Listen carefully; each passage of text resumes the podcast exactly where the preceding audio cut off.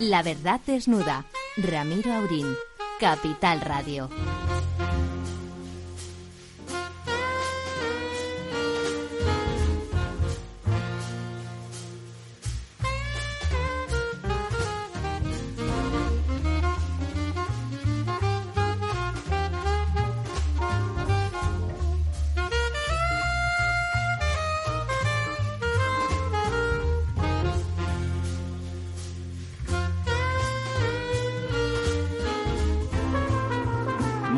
Buenas noches, España.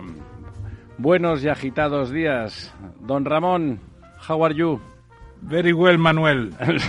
Esa forma del bilingüismo en Madrid, castizo.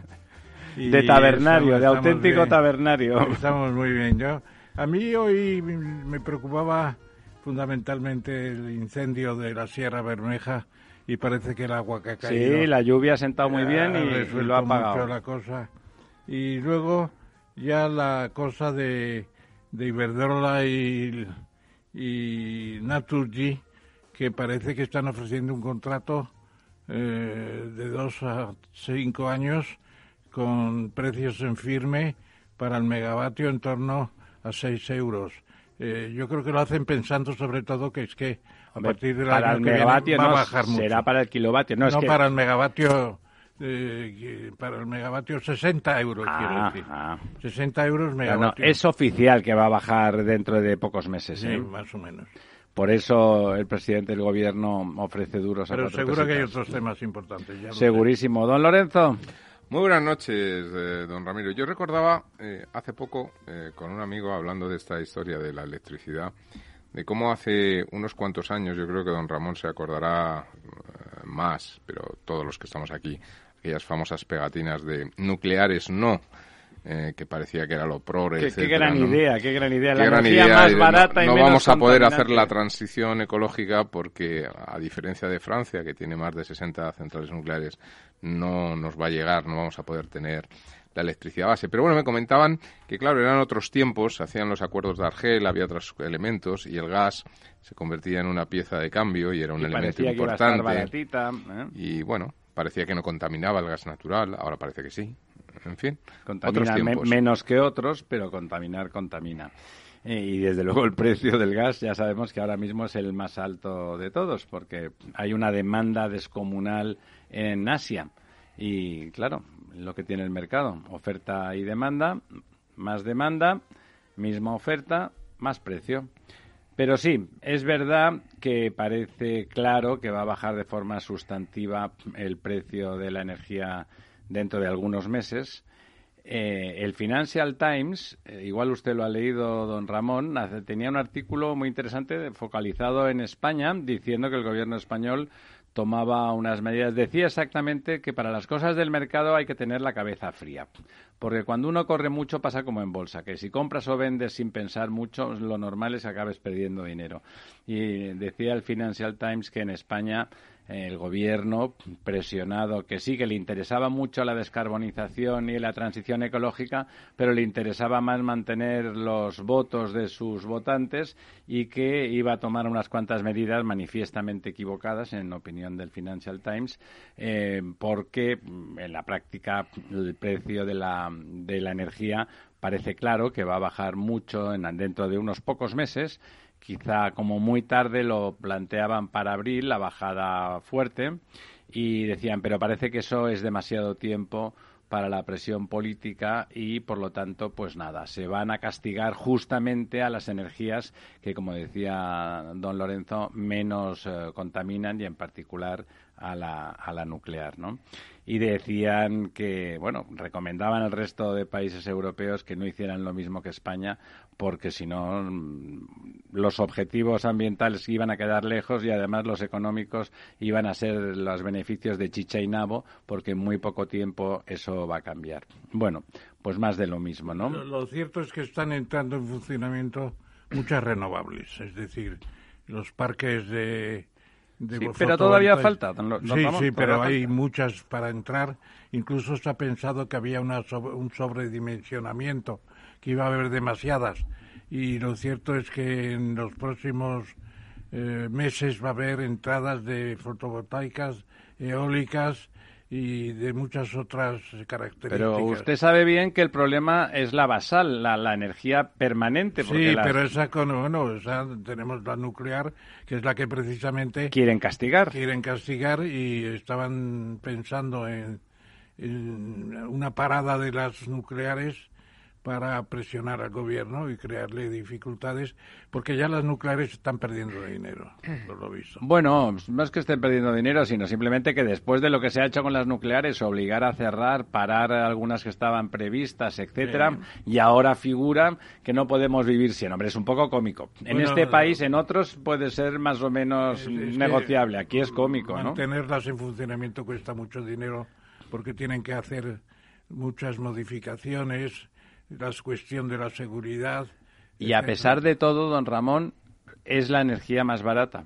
¿eh? de coste marginal, a pesar de eso, y eso y no contamina nada y por lo tanto la hidráulica, es bueno para la, hidráulica más, pero es más potente todavía la porque la hidráulica no deja de ser renovable, la porque la nuclear no es renovable, simplemente no contamina.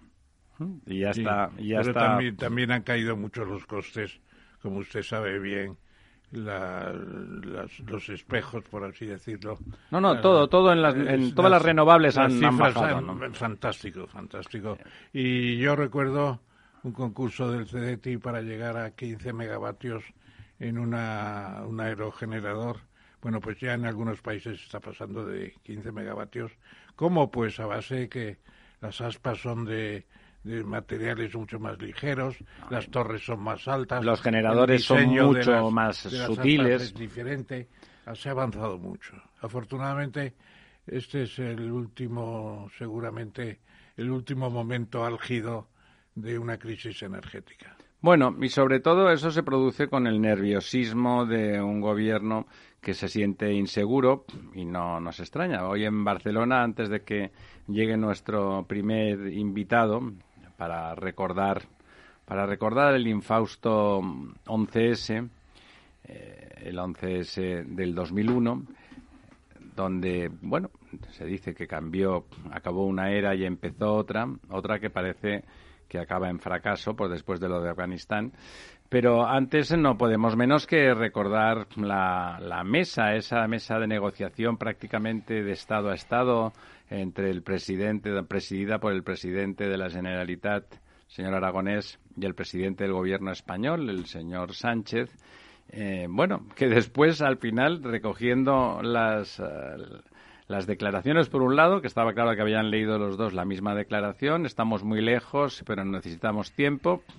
Esa es la declaración calcadita, calcadita. Y después eh, los otros comentarios de 45 puntos, solo estamos, estamos de acuerdo en 44, pero el 45 es imposible porque es la autodeterminación y eso, por lo tanto, no se puede aceptar. He visto las declaraciones de la misma época de Soraya Sáenz de Santa María diciendo exactamente lo mismo, exactamente. De 45 puntos estamos de acuerdo en 44, el 45 no se puede aceptar, exactamente. Eh, espectacular, ¿no? Mm, cómico con lo que se dice en cada caso, igual que los megavatios. una subida del 8% supuso, supuso la petición de dimisión ahora ni en un caso ni en otro los gobiernos podían hacer grandes cosas, eso es lo cierto, ¿no? Lo que pasa, don Ramiro, es que con las concesiones que se van a hacer a Cataluña, que van a ser muchas e importantes, y algunas... Entiendo que económicas, sobre todo, ¿no? Económicas, sí, pero al final el referéndum será el referéndum del nuevo estatuto, del estatuto revisado, y eso lo tendrán que aceptar desde Rufián Aragonés. bueno, los de Jones Parkat, como enviaban a dos... Eh, a dos indultados, pues no, no, fueron aceptados con buen criterio por parte de Aragonés, supongo que era parte del pacto, claro, porque decían, bueno, que vengan miembros del gobierno, ¿no? Que no vengan aquí. Bueno, es el intento, el intento de Puigdemont de seguir vivo. Ese intento pasa porque ningunear al gobierno de Esquerra Republicana, decir que es un gobierno titella, un gobierno marioneta, y que, simplemente lo que hay que negociar son otras cosas y que el gobierno es una especie de pantalla. Eso es lo que intenta que hacer que aparezca el señor Puigdemont en, no sé si desesperados esfuerzos, esfuerzos desde luego, muy desesperados no, porque sigue viviendo como, como un príncipe abisinio allí en Waterloo. Eh, más que en Waterloo, yo creo que ya está en la isla de Santa Elena. Bueno, bueno, bueno, no, no lo de usted por, por así. De momento está en Waterloo y viviendo en un casoplón. No, no. La isla de Santa Elena, eso para, para más adelante. Bueno. Menos mal que no tiene a los ingleses encima, que le fueron envenenando poco a poco a Napoleón, claro. Porque no se fiaban ni en Santa Elena. Bueno, tenemos ya, como estábamos adelantando, y no queremos hacer esperar a nuestro primer invitado, a don Emilio Casinello. Don Emilio, ¿está usted ahí? Estoy, estoy. Muchísimas gracias. Se le oye perfectamente como si estuviera usted aquí con nosotros en la mesa. Eh, don Emilio. No es, lo mismo, no, es lo mismo, pero. No, no es lo mismo. La verdad es que ahora que ahora que ya la pandemia ciertamente está remitiendo en serio, pero estamos todos vacunaditos, la verdad es que deben de ustedes, a la medida que, que puedan venir con nosotros, porque tenerles cerca es más, bueno, genera esa, esa sensación y esa capacidad de comunicación mayor para, para todos. Don Emilio eh, estaba en un lugar, de, todos nos acordamos de lo que pasaba aquel infausto 11 de septiembre del 2001, pero vamos, don Emilio se acuerda doblemente, incluso muchos nos acordamos de que él estaba allí, que eso ya no es tan fácil porque era el, el cónsul español en, en Nueva York. Eh, momento histórico que sin duda, a pesar de que, bueno, su larga trayectoria le habrá permitido vivir eh, en la carrera diplomática muchísimas situaciones, eh, a pesar de, eso, ese es un momento que más que inolvidable, ¿no? Supongo que impactante, grabado a, fuego en, en su memoria. Efectivamente, muchos saludos, querido Emilio, soy Ramón Tabamés. Y, Hola Ramón. bienvenido. también. Muchas gracias. Emilio Casinello es diplomático, estudió en México y en España en las universidades de Nacional Autónoma de México y en la UCM y ha sido embajador en varios países, especialmente que recordar México precisamente y Angola. Ha tenido otras muchas dedicaciones. Fue comisario de de la Expo 92 de Sevilla, un hecho notable en lo mejor de la transición española, y llegó a Nueva York en 1998 y como dice en un escrito que preparó para los cursos de verano del Escorial del año 2003, no se podía imaginar lo que iba a pasar allí. Hemos visto esa conferencia que es, yo diría que es muy importante, refleja lo que sucedió y tiene las referencias incluso de Susan Sontag, y me llamó la atención, léete especialmente lo de Susan Sontag, porque fue la única persona que en aquellos momentos no solamente lamentó lo que estaba sucediendo, sino que criticó la política exterior de los Estados Unidos con amigos, se supone que como los de Arabia Saudí, etcétera. Y yo la primera pregunta, si me lo permite el, el moderador, la primera pregunta es, Emilio, ¿Cómo pudo suceder eso teniendo Estados Unidos la, digamos, el FBI, la CIA, los, eh, la mayor inteligencia del mundo. mayor inteligencia del mundo, conocimiento ya de problemas con los árabes, etcétera, etcétera, conocimiento de Al-Qaeda. ¿Cómo pasó eso? ¿Cómo pudo pasar?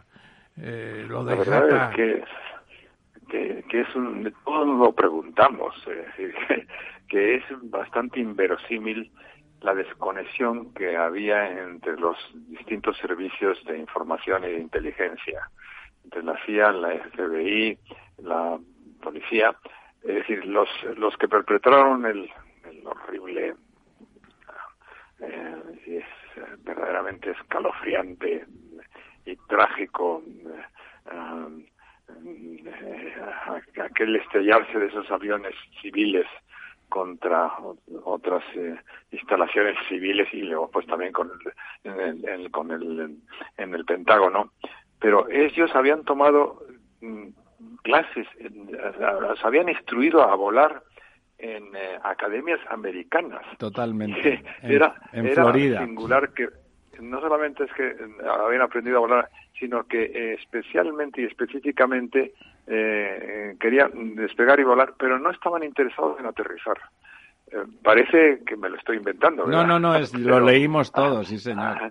Eh, ¿cómo es posible que algunos personajes de estos pudieran escapar de tantos radares que debían de haber estado comunicados?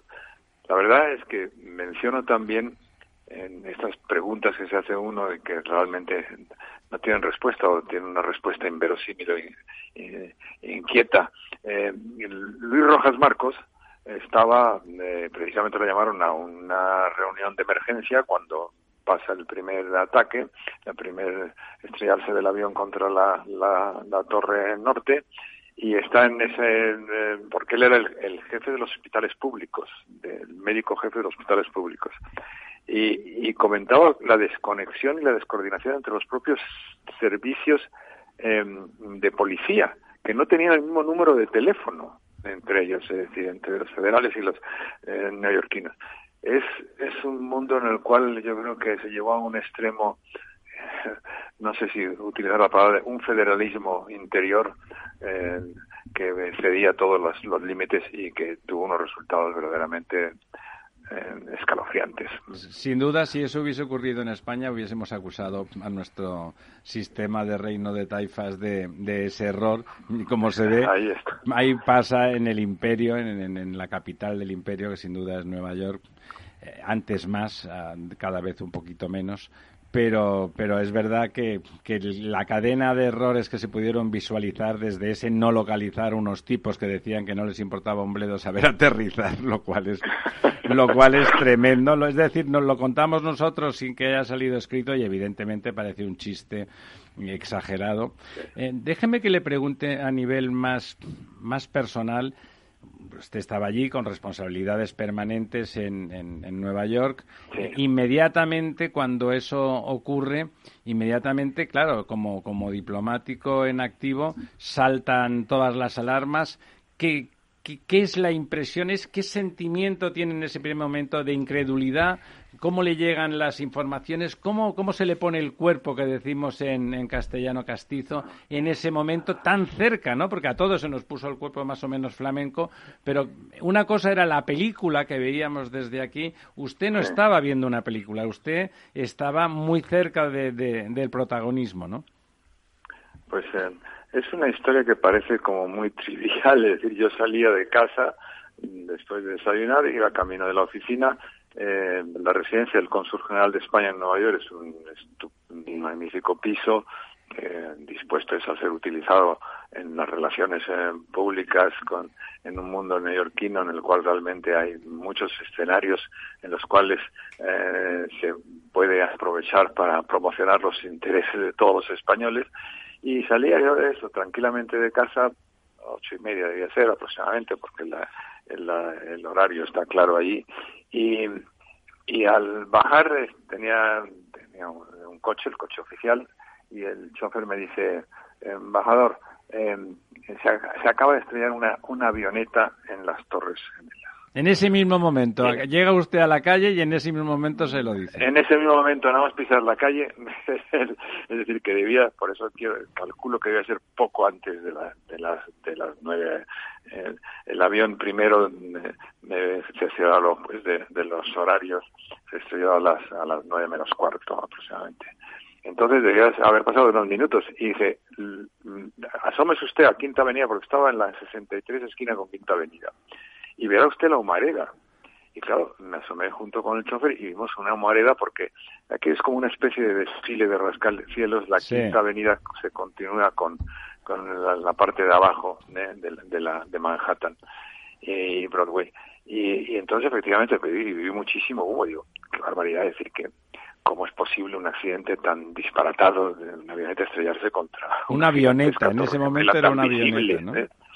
Y en ese momento me subo al coche, eh, vamos hacia la oficina, que la oficina estaba en la, entre la tercera y, la, segunda, y, entre Lexington y la tercera, y, y en el camino me paro a hacer una gestión de banco. No sé si iba a retirar dinero de un cajero, alguna cosa así, muy, una cosa muy doméstica. Y entro en la oficina bancaria y en ese momento había unos monitores de televisión y veo el impacto del segundo avión.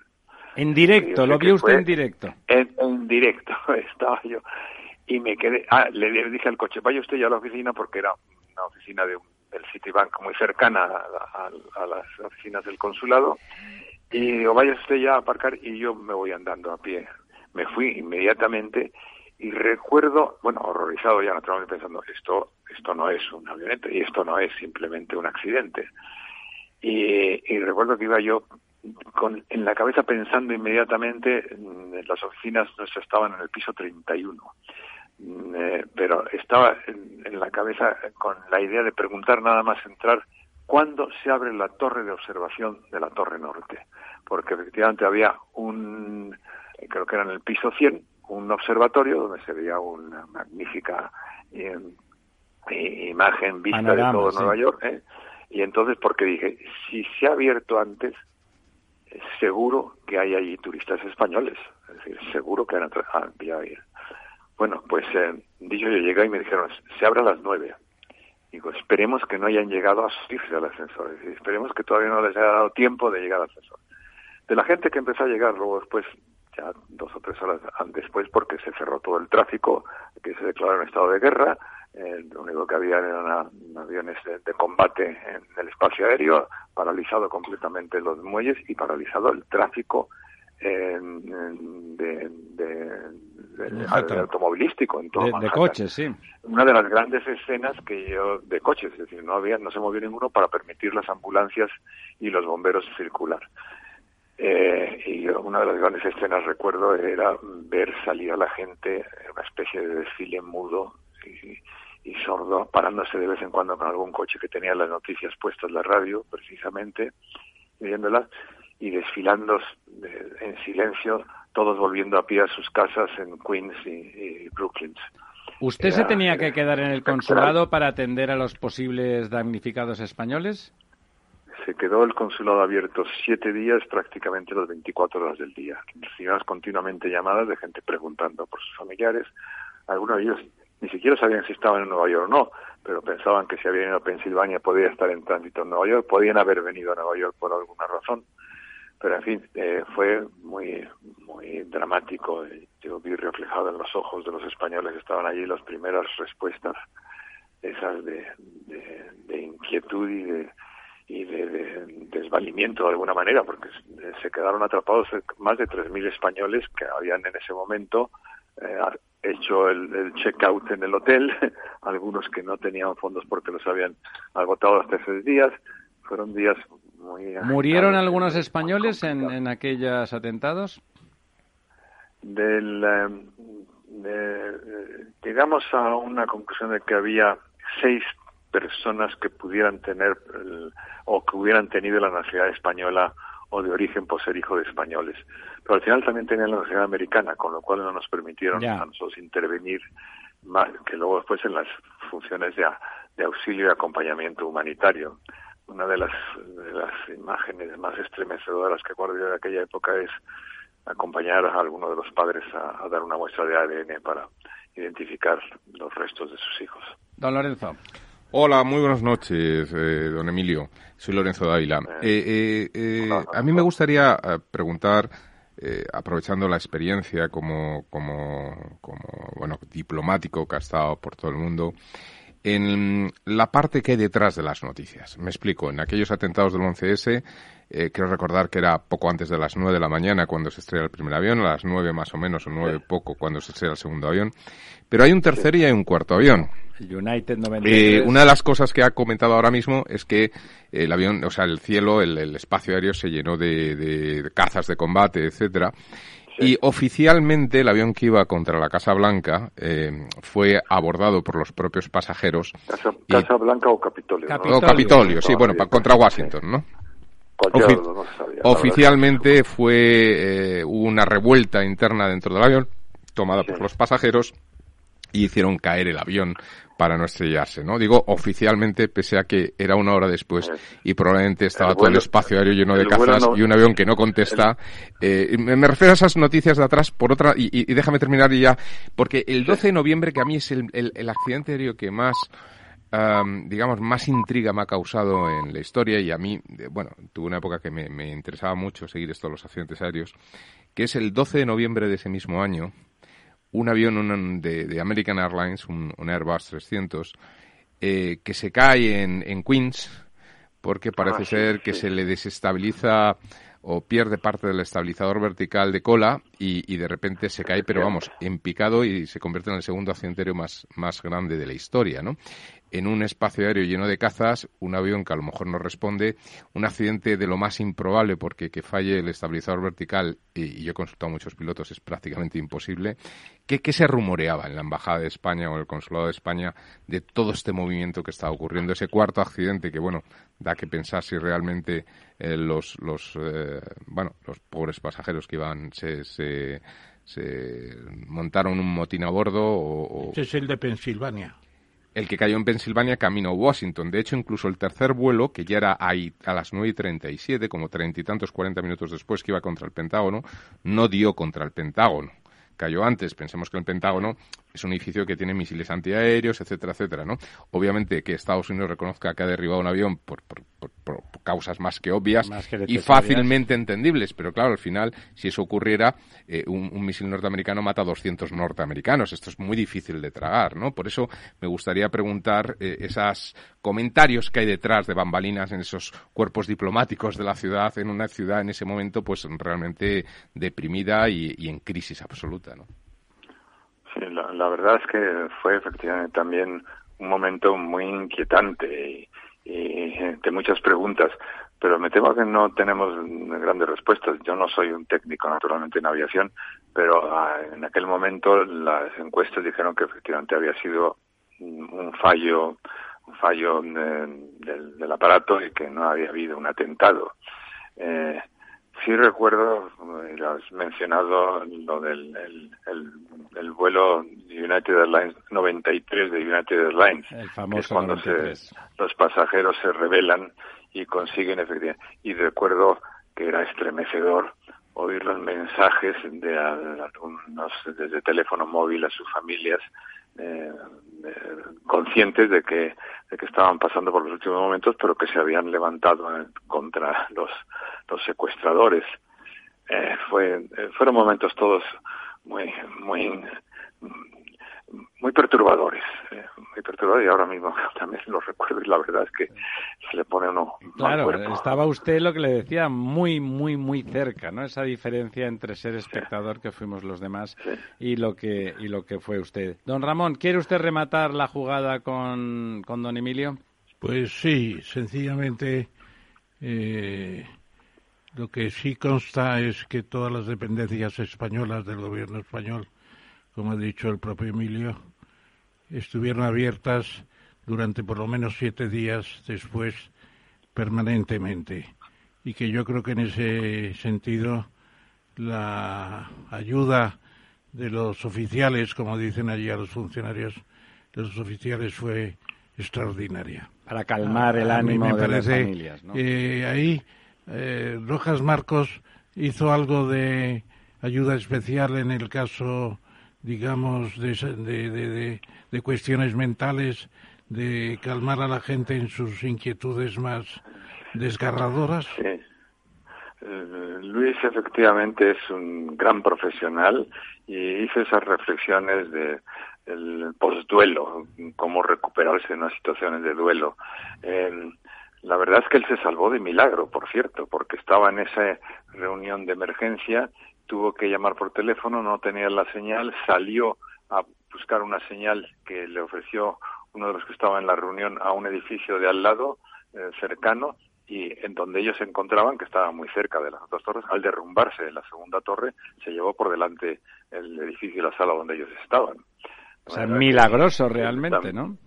Pero literalmente milagroso, es decir, era es un, profesional excepcional. Yo creo recordar alguna conferencia suya también en Manhattan de los buenos recuerdos que pudo uno tener, en que decía este es un país en el cual se puede decir en un momento dado que no se conoce de algo y no quedar mal. Decía, con decir simplemente que no, no estoy familiarizado con ello y se salía bien del paso.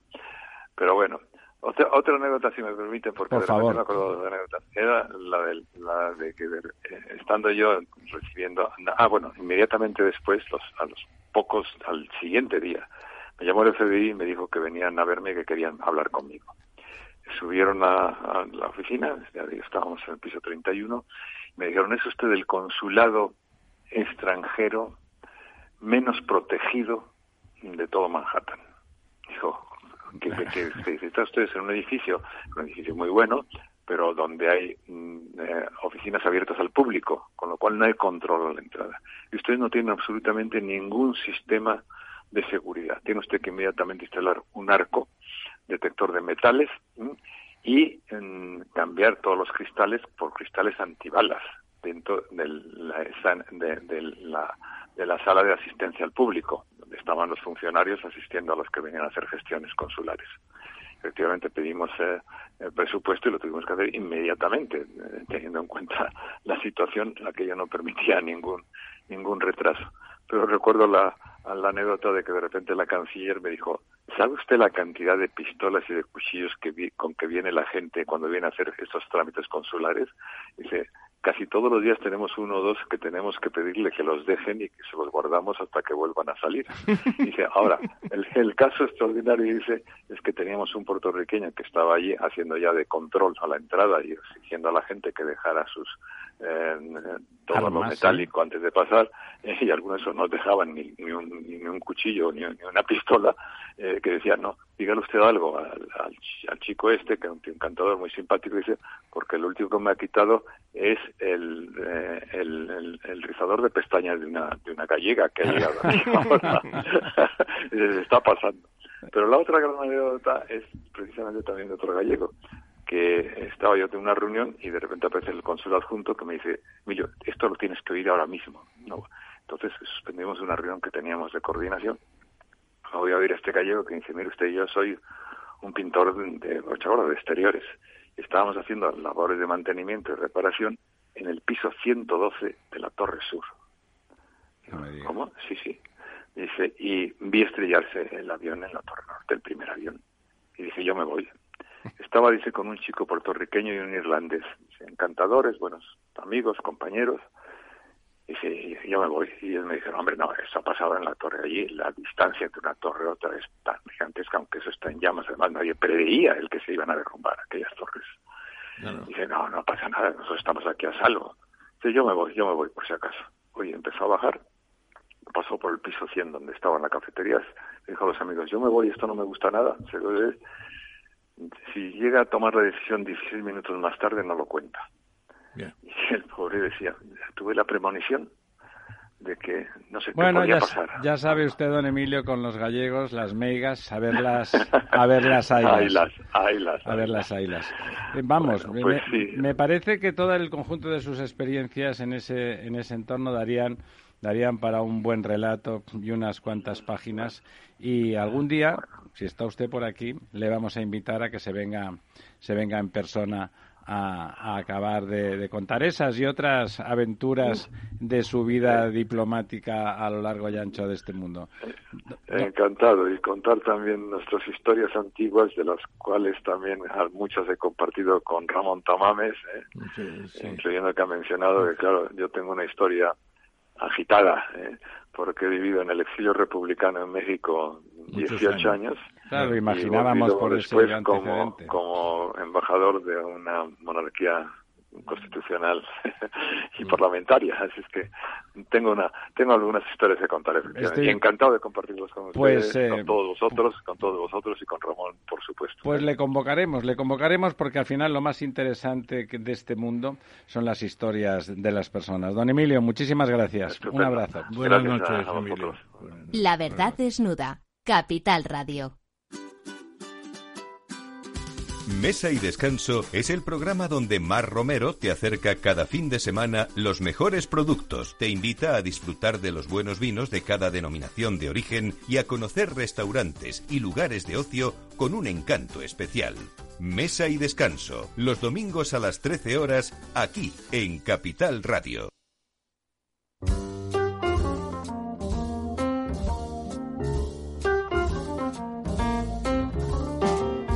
La verdad desnuda con Ramiro Aurín.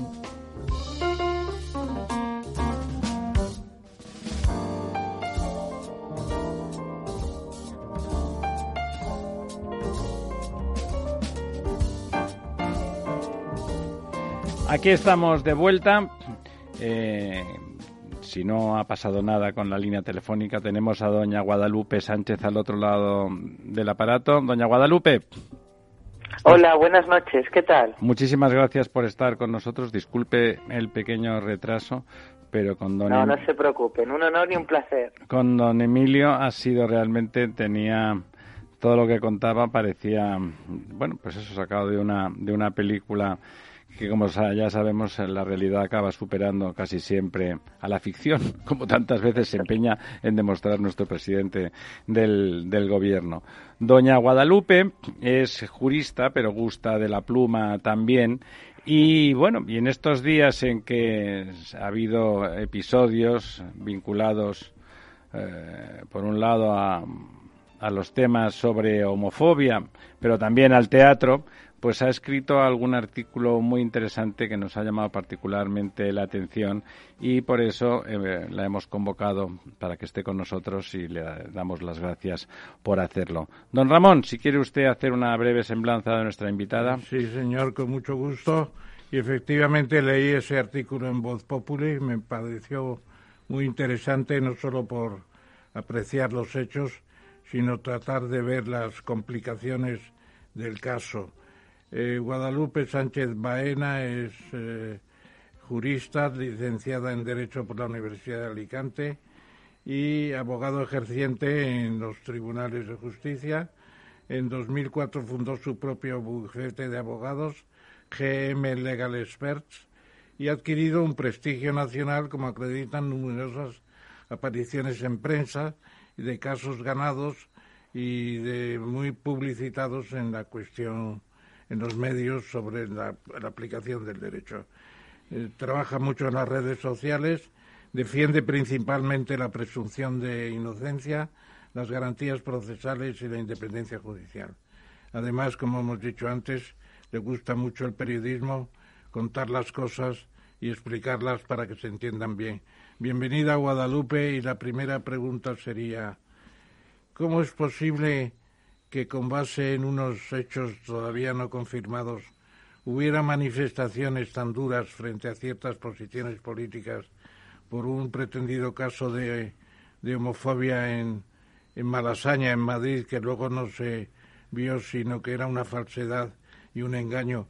¿Cuál es el papel del, del ministro Marlasca en una cosa así?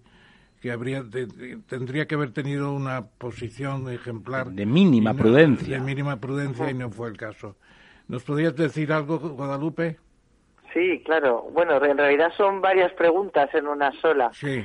Eh, por desgracia no estamos ante un suceso puntual ante algo que haya sucedido puntualmente. Desde que se conformó el gobierno de hecho mucho antes desde que se conformó Podemos este demostró que eh, al partido le es consustancial la instrumentalización eh, del dolor ajeno con fines políticos. Ellos lo llaman politizar el dolor porque queda muy chic, pero yo prefiero llamarlo carroñerismo político.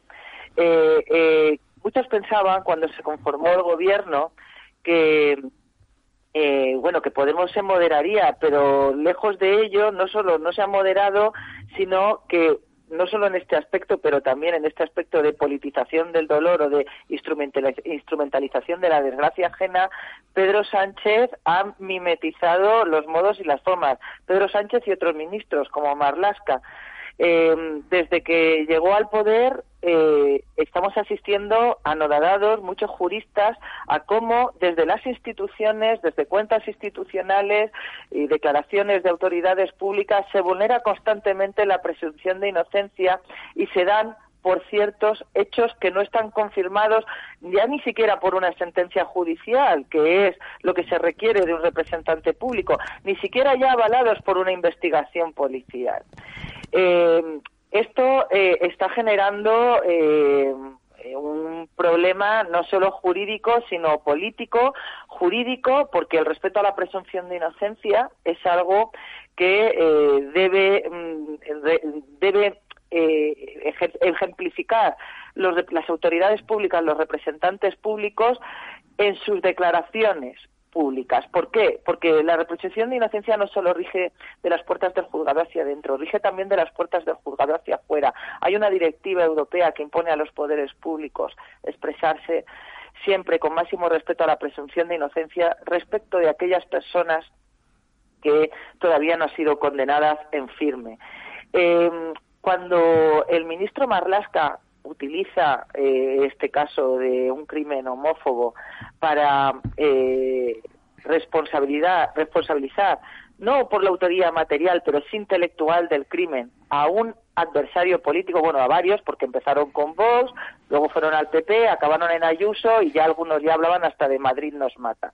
Cuando hacen eso, eh, no es que mucha gente dice, bueno, no se estaba vulnerando la presunción de inocencia del muchacho que denunció, porque precisamente simuló un delito, pero sí se está vulnerando la presunción de inocencia de todas estas personas y partidos políticos a los que se está señalando, porque se les está acusando de instigar, de fomentar la violencia, y eso, eso puede ser un delito, porque se les está acusando de, eh, de estar detrás de un delito de odio.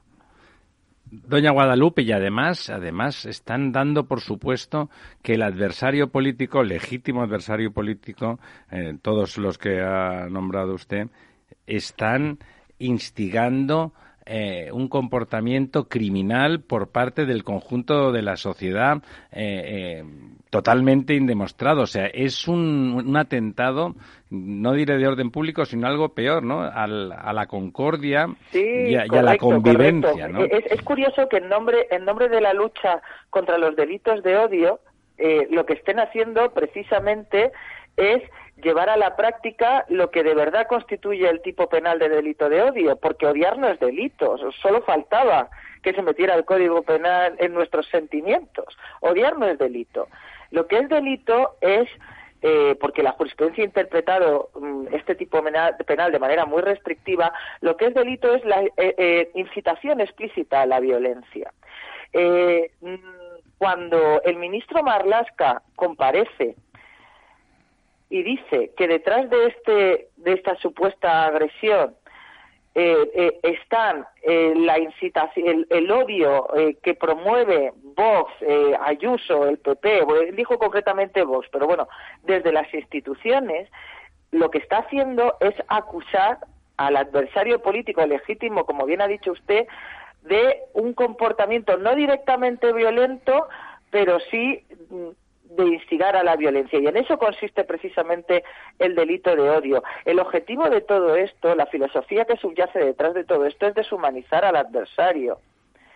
Eh, por eso, eh, este, no este ha sido un caso muy sonado precisamente por todo el alboroto que se montó alrededor, pero es que lo hacen día sí, día también, cada vez que por desgracia fallece una mujer.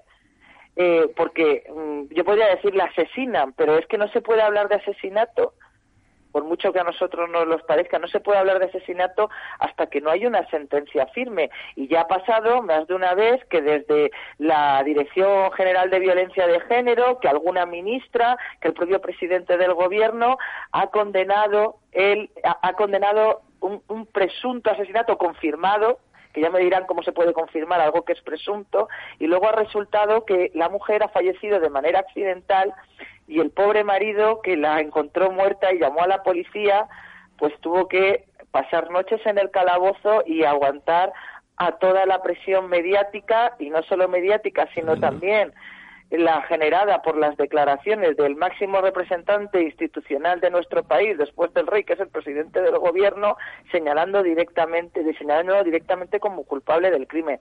Esto que está sucediendo en España es inaceptable. Eh, lo hemos, visto también a la, a la, ministra Montero, a la ministra de Igualdad Irene Montero, aparecer en programas de televisión del corazón, eh, señalando como culpables de delitos a personas que han sido absueltas o eh, que las denuncias se han archivado, es decir, que en ningún caso están condenadas. En base a este, hermana, yo sí te creo, entonces lo que diga la palabra de una mujer está por encima incluso de lo que diga una, una resolución judicial.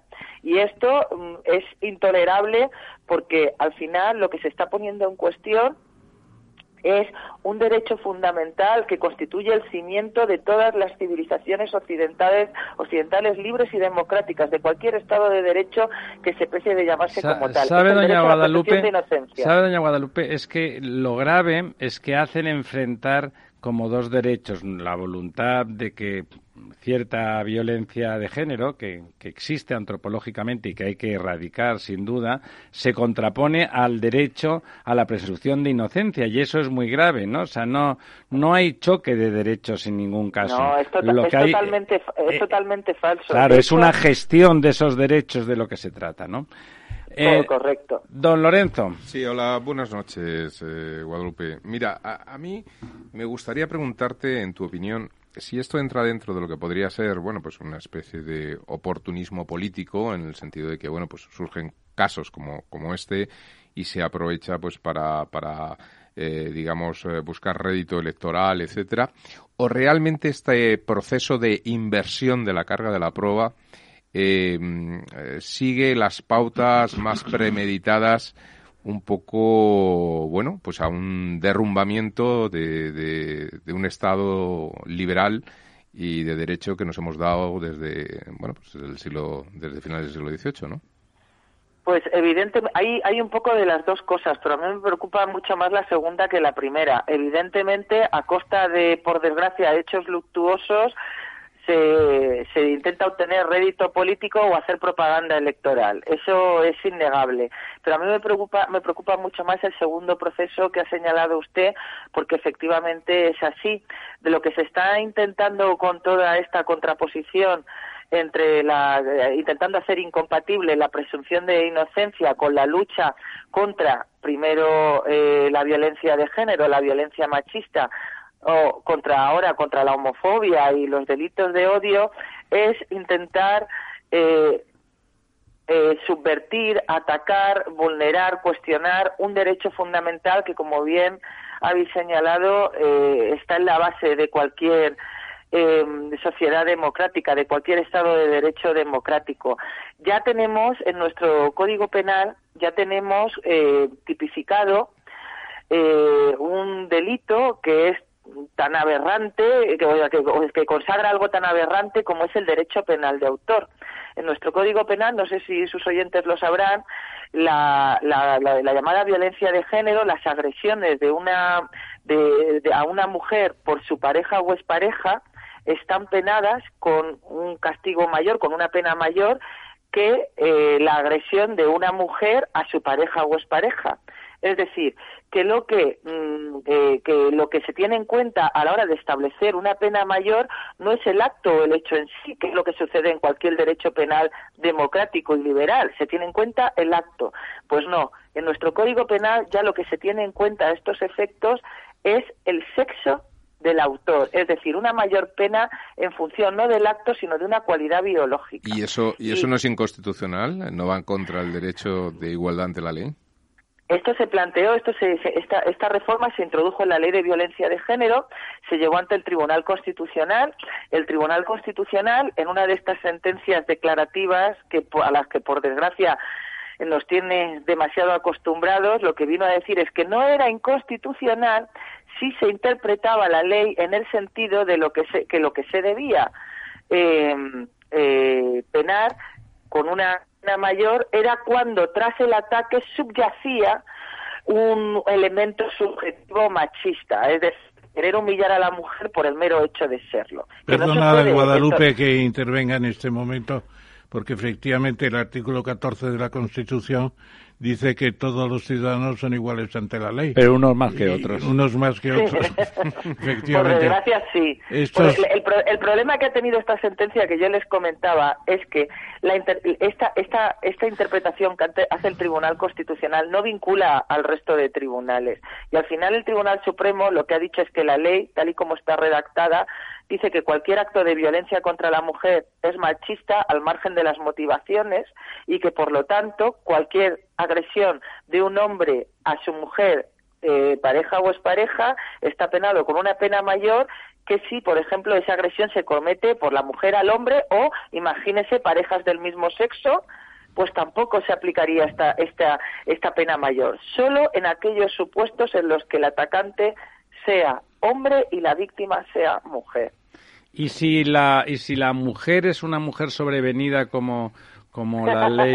No, no, bueno, yo no, no, no, no, es ninguna, no es ninguna broma. Ya me entiende usted. teóricamente, la ley va a permitir que, que uno pueda cambiar de sexo de forma sobrevenida, porque porque le parece que realmente pues nada yo me levanto por la, mañana nueva, y... la nueva ley de libertad sexual eso es. entonces si yo me levanto y he declarado formalmente que me siento mujer a partir de determinado día y lo he hecho formalmente a partir de ahí si me si me pega mm, mi pareja, que es, que es un señor que todavía mantiene su condición en el carnet de identidad, eh, yo también tendría derecho a, a esa presunción de, culpabilidad machista por parte de mi pareja. Si usted ha formalizado en el registro eh, su condición de, eh, de su condición de mujer, sí, efectivamente la ley simplemente cubre que no se pueda retrotraer esta condición a hechos sucedidos con anterioridad al, a seis meses de género, vamos a llamarlo así, porque no es un cambio de sexo de ninguna manera, pero hechos posteriores, por supuesto. Fíjese si es así, eh, ya ha sucedido en Estados Unidos, pero va a suceder en España. Esto sucede, por ejemplo, de cara al ingreso en prisión. Si usted comete un delito cuando ya se usted ha, ido al registro y ha dicho yo ya no soy ya no, ya es Ramón Tamames por ejemplo ahora es Ramona. Y, y comete un delito eh, una vez se ordena el ingreso en prisión, ya como ya no es Ramón, es Ramona, aunque todas sus características físicas se correspondieran con las de un hombre, Ramón ingresaría en una prisión de Por favor, Guadalupe, utiliza otro nombre de ejemplo. que me siento un tanto inquieto. Utiliza el mío, que a mí no me importa. Utiliza el mío, soy Ramiro. Pero, o sea que, además, hombre... Lo que pasa es que Ramiro no es tan común. No, es, es más rarito, sí. Pero eso es fantástico, porque entonces si yo, yo podría preverse que si vas a cometer un crimen pasional, por ejemplo, que de esas cosas, eh, bueno, de irracional. Premeditación ya porque es premeditado. Exacto, premeditación, porque tal y tal lo tienes claro, pa, haces todo eso y a continuación te ingresan en una cárcel de mujeres. Bueno, pues tiene... En Estados Unidos saben que está dando esto, esto ya sucede y los problemas, pues eh, eh, imaginen qué problemas han surgido, pues violaciones, abusos, lo mismo que sucede en el deporte femenino. En el deporte femenino, pues mujeres que se consideran simplemente ya ni siquiera, ahora, ahora se habían empezado a hormonar, pero es que con la nueva ley ni si tan siquiera eso, simplemente con una cuestión de autopercepción que ha quedado constatada en el registro. A batir récords, a batir récords mundiales, ¿no? Eso es, un señor puede competir con con una señora y adivinen quién va a ganar. Pues evidentemente, en todo aquello que tenga que ver con la fuerza un tema físico, es muy difícil que una mujer pueda competir con un hombre. Don Ramón. Sí, yo quería preguntarte, Guadalupe, porque también en esta historia me interesa qué va a pasar con el denunciante. Es decir, el pretendido agredido que creó toda una situación eh, muy molesta en general y permitió además, dio las bases para una actuación indecente por parte del ministro y de otras personas. Bueno, pero mira, las ha puesto en evidencia. Sí, ¿eh? los ha puesto en evidencia en eso. Algunos propondrán que le den un premio. Pero yo te pregunto, judicialmente, ¿qué va a haber con este, con este denunciante tan, digamos, afrentoso para la seguridad jurídica de los demás? Lo que quiero decir es que... Guadalupe, no, te oímos. Espera un segundo, Néstor. Ah. Es increíble que un ministro simplemente mm, ha preguntado a cualquier policía, la policía ya desde que tomó declaración a este chico vio inconsistencias. Era un asunto que incluso sin conocer muchos detalles olía mal porque, bueno, ocurrió en pleno centro de Madrid, que está todo lleno de cámaras. no hablamos de una persona, sino de ocho personas. Además, según relató este chico, completamente vestidos de negro, con sudaderas, con el calor que todavía hacía en Madrid. nadie vio nada, es decir, era un caso que eh, eh, todos los casos exigen prudencia, pero este todavía más. Lo que pasa es que como estamos embarcados en esta carrera de eh, deshumanizar al adversario político, de imputarle la autoría intelectual de todo tipo de delitos, para que uno, ante el miedo a que lleguen los malvados que van eh, que, van instigando a, a, a, bandas a masacrar gays, pues uno vote a Pedro Sánchez a pesar de la nefasta gestión. Bueno, pues a pesar de eso, este caso, como digo, exigía especial prudencia. Lo que me pregunta Ramón, pues bueno, desde un principio todos los juristas hablamos de simulación de delito y no de, y no de denuncia falsa. La diferencia, para que lo sepan los oyentes, es que la denuncia falsa mm. se identifica concretamente al agresor. Claro, y aquí no fue así, ¿no? Mientras que en la simulación de delito tú hablas de una persona, tal, pero no la consigues identificar. La hay otra, otra cosa que exige este tipo de delito, que hace una semana pues no estaba muy claro cómo iba a ser, pero finalmente sí, es que se hayan iniciado, digamos, trámites procesales, ¿de acuerdo? Eh, al principio se pensaba que únicamente había, se le había interrogado en la policía, pero parece ser que sí que el atestado se remitió a un juzgado de instrucción de Madrid. De hecho, hay un juzgado ya de instrucción, creo que es el número 52, que, eh, que está mm, ya pues ha abierto diligencias por una presunta simulación de delito. La simulación de delito, la pena que tiene es de multa, ¿de acuerdo? Eh, la denuncia falsa puede tener eh, pena de prisión dependiendo del delito, de la gravedad del delito que se haya denunciado. En este caso es una pena de multa. Eh, además, como confesó, pues puede incluso considerarse el grado de tentativa. Ya veremos qué sucede pero lo que sí que es importante es lo que lo que he señalado. Esto, esto ha sucedido toda la vida del señor. Yo quiero hay casos que han llegado incluso hasta el final en torno a los que también esta gente de Podemos y el PSOE también recuerdo a Carmen Calvo ha hecho mucho ruido mediático un caso de simulación de delito además. Recordáis a la señora que dijo que su pareja le había pegado la vagina con pegamento sí pues yo me acuerdo brevemente esto, esto, esto fue una simulación de delito, fue denuncia falsa y simulación de delito. Y, y bueno, y Aquí en este caso, Guadalupe, a mí me gustaría saber tu opinión. Yo creo este este chico, pobre que digo pobre porque el lío en que se ha metido, él intenta disimular después de, de, tener un episodio sadomaso que parece que, que a él le gustaba y le ponía, dejaron marcas y para poder disimular con su amante habitual, pues inventó una cosa que llegó a mayores porque el ministro y el Sum Corda se hizo eco y hicieron y convirtieron aquello en Eurovisión, ¿no? Pero si no, era una cosa más o menos patética, una cuestión que el otro para disimular con el novio, bueno, una cosa que podría tener culebrón, eh, un culebrón que se podría haber hecho de otras muchas maneras sin ser una cuestión homófoba, chica que va con no sé qué, no al revés, marido, qué tal. desde el principio había entre lo que ha hecho la policía, que además declaró que no te oímos bien. Ahora, ahora, ahora, Guadalupe, ahora otra escucháis? Sí, ahora sí, ahora sí. que desde el principio había muchas inconsistencias porque eh, una cosa es lo que él contó a su pareja. Bueno, la, denuncia primero que la puso luego a denunciar a su pareja. Ah, anda, esto complica la cosa. A su pareja. Claro, claro, eh, Él fue y le dijo a su pareja que inventó esa historia ante su pareja para explicar evidentemente las heridas que tenía en el trasero y en la boca. La boca podría haberse inventado otras cosas, pero lo del trasero cantaba mucho. Era más difícil, esa historia. El, el, la pareja fue la que le obligó a, bueno, se lo comentó a dos policías por la calle y la policía le dijo que fueran a comisaría. Lo que sucede es que la declaración de este chico ya fue contradictoria. Lo que dijo en el parte médico, que, que fueron al médico, evidentemente, lo que contó en el hospital a lo que contó en comisaría. No cuadraba la hora, en uno creo que dijo que fuera, fueron las cinco y cuarto de la tarde y en otro las seis y media. No cuadraba lo que este chico contó respecto a la testigo, porque eh, él creo que contó a la, a la policía que eh, una señora vio lo que sucedía dentro del portal y llamó al cristal y dijo parad, estados quietos, pero en el hospital contó que él había la calle a pedir ayuda y dio con esta señora. Había muchas inconsistencias desde el principio, aparte de las evidentes de los ocho encapuchados, el hecho de que no hubiese ninguna cámara que hubiese recogido la agresión, que no hubiese testigos, nadie hubiese visto a estos chicos.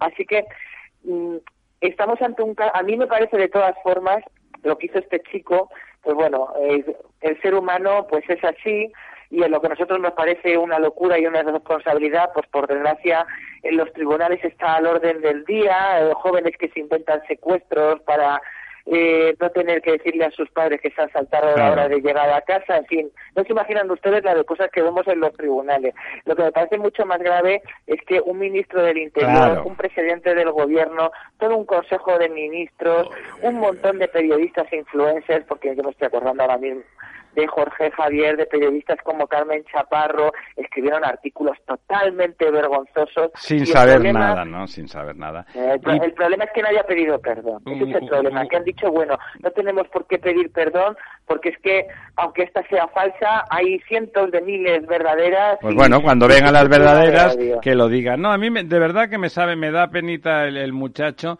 porque es verdad que un episodio, pues que es un episodio personal, un episodio que se enmarca, es lo que dices tú, en de golpe, pues alguien tiene miedo, aunque sea simplemente psicológico, de enfrentar lo que ha hecho con su entorno familiar, emocional o tal, comete un error, que es un error, y de golpe se le va de las manos, y de golpe le ponen unos altavoces a algo que él ni ha dicho, pobre hombre. Eh, y, ahora, y ahora, lo peor es que ahora lo ocultan de él, a ver, él solo haber causado un enorme daño y, no es al verdad. colectivo homosexual. Al colectivo homosexual, le a los homosexuales, quienes les están causando daño, quienes los están utilizando como herramienta. Son los otros, son los políticos. Y, a la que hay que lanzar pues, jurídicamente son quienes no han sido prudentes, son quienes han instrumentalizado esta denuncia para obtener rédito político. Ellos son los que han causado el verdadero daño y están causando el verdadero daño al colectivo de los homosexuales, porque la homofobia como otro, otra multitud de delitos existe y también a las mujeres maltratadas porque cuando Por lo mismo con la violencia de género ahí, eh, ahí, ahí Guadalupe yo te preguntaría y no es que tenga un afán inquisidor de eh, ver cómo sufren otras personas. Es un problema de investigación policial. Es decir, el inductor a este comportamiento, que ya se ha identificado por lo visto, ¿qué culpabilidad tiene de impulsar a una persona a hacer lo que hizo? Y luego, ¿A, qué te refieres, Ramón? Que no entiendo el inductor, el novio. Ah, el novio, bueno, bueno. El novio parece ser que le, Bueno, pero él no sabía, el novio no sabía que era claro, eh, sería inductor en la medida en que hubiera sabido que la denuncia era falsa, pero él verdaderamente pensaba que los hechos que le estaba contando su pareja... Pues los quiere eh, creer, Pues eran ciertos. Si, si, si Ramón, si yo te cuento, Ramón, que me ha agredido un señor en la calle pues tú me dirás que vaya la policía a denunciar. Otra cosa es que supongamos sabía la pareja, el novio, pero lo dudo muchísimo. ¿eh? Yo, yo verdaderamente creo que este caso a quien se le, lógicamente se le ha ido de las manos a este chico, pero en ningún momento creo a la vista sobre todo de cómo han transcurrido los acontecimientos y sobre todo de lo cutre, porque si hubiera sido, en un momento se habló de que esto hubiera sido algo parado para no sé, la denuncia hubiera sido muchísimo más elaborada. ¿Qué va, qué va? Eso parece claramente que el pobre chico cuando ve que es lo que ocurre se asusta, no, piensa, no hubiera habido tanta inconsistencia entre lo que se declaró en el hospital y en comisaría. Es que mm, eh, todo, todo estaba mal desde el principio, todo era muy cutre y por desgracia es que eh, eh, el actual clima impide que los que vemos que, oye, vamos a ser prudentes, vamos a dejar investigar a la policía, vamos a ver qué dicen los jueces. No lo puedes decir porque en el, mismo momento en el que pides prudencia... Eres facha y homófoba, efectivamente. Exacto, facha y homófobo. Cuando hay un asesinato, cuando muere una mujer y tú simplemente pides que se espera a ver que es un asesinato, si ha podido ser un accidente, lo que sea, si el, detrás, si de, puede haber una o, del crimen puede haber una enfermedad mental. pero ahí yo lo que te pregunto no se puede decir nada. La última, lo que te pregunto, la última. Guadalupe, y perdona la insistencia en el tema, pero parece que la palabra inductor os ha parecido muy gruesa. Eh, ¿Se va a investigar si efectivamente hubo algún inductor por razones determinadas de complicar situaciones, incluso llegando a lo mediático? A ver, efectiva, eh, eh, lo que, lo que se, se, han abierto diligencias. Y en las diligencias efectivamente se va a investigar todo. Es decir, mm, si por casualidad eh, se, se, demostrara, evidencia, se, hubiera, se pudiera demostrar que este chico no solo actuó impulsado porque por el miedo a lo que podría pensar su novio del hecho de que se dedicase a la prostitución y hubiera mantenido esta relación y se hubiera dejado grabar eso en el trasero, sino que además cuando cuando vio que que había eh, que, lo, que, lo que se generaba en torno a la denuncia eh, él actuó, pues digamos que movido porque alguien detrás le animó a seguir con esto, pues evidentemente las diligencias policiales van a llegar hasta el final y también la investigación judicial.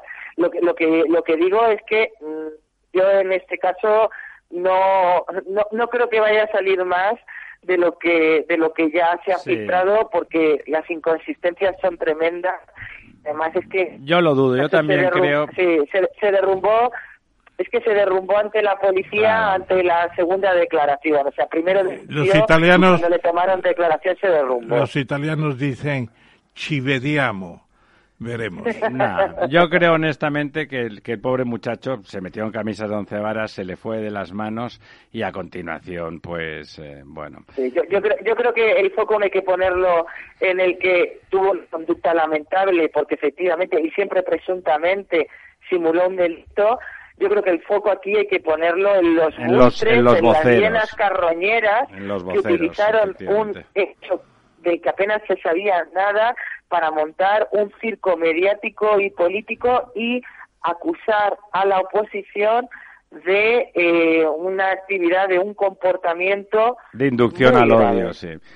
Guadalupe, muchísimas gracias. Me da gusto oírte. Además, se nota que estás acostumbrada a comunicar, como casi todos los juristas que vais a, a los tribunales. gracias. Es verdad. Eh, bueno, pues contamos contigo para próximas para próximas intervenciones, porque eres una fantástica radiofonista. Muchísimas gracias, Guadalupe. muchísimas gracias. Un honor participar. Gracias. gracias, eh, Guadalupe. La verdad desnuda. Ramiro Aurín. Capital Radio. Capital Radio existe para ayudar a las personas a formarse y conocer la verdad de la economía. Los valores que Capital Radio defiende son la verdad, la libertad y la responsabilidad. Capital Radio es una empresa independiente que no se identifica con ideologías políticas. Capital Radio está aquí para ayudar a las empresas a comunicar cómo crean valor. Capital Radio apuesta por empresas sostenibles, transparentes y comprometidas con la sociedad. ¿Y tú? ¿También quieres trabajar por un mundo mejor? Aquí tienes tu sintonía. Capital Radio, con la gente que aporta y no se aparta.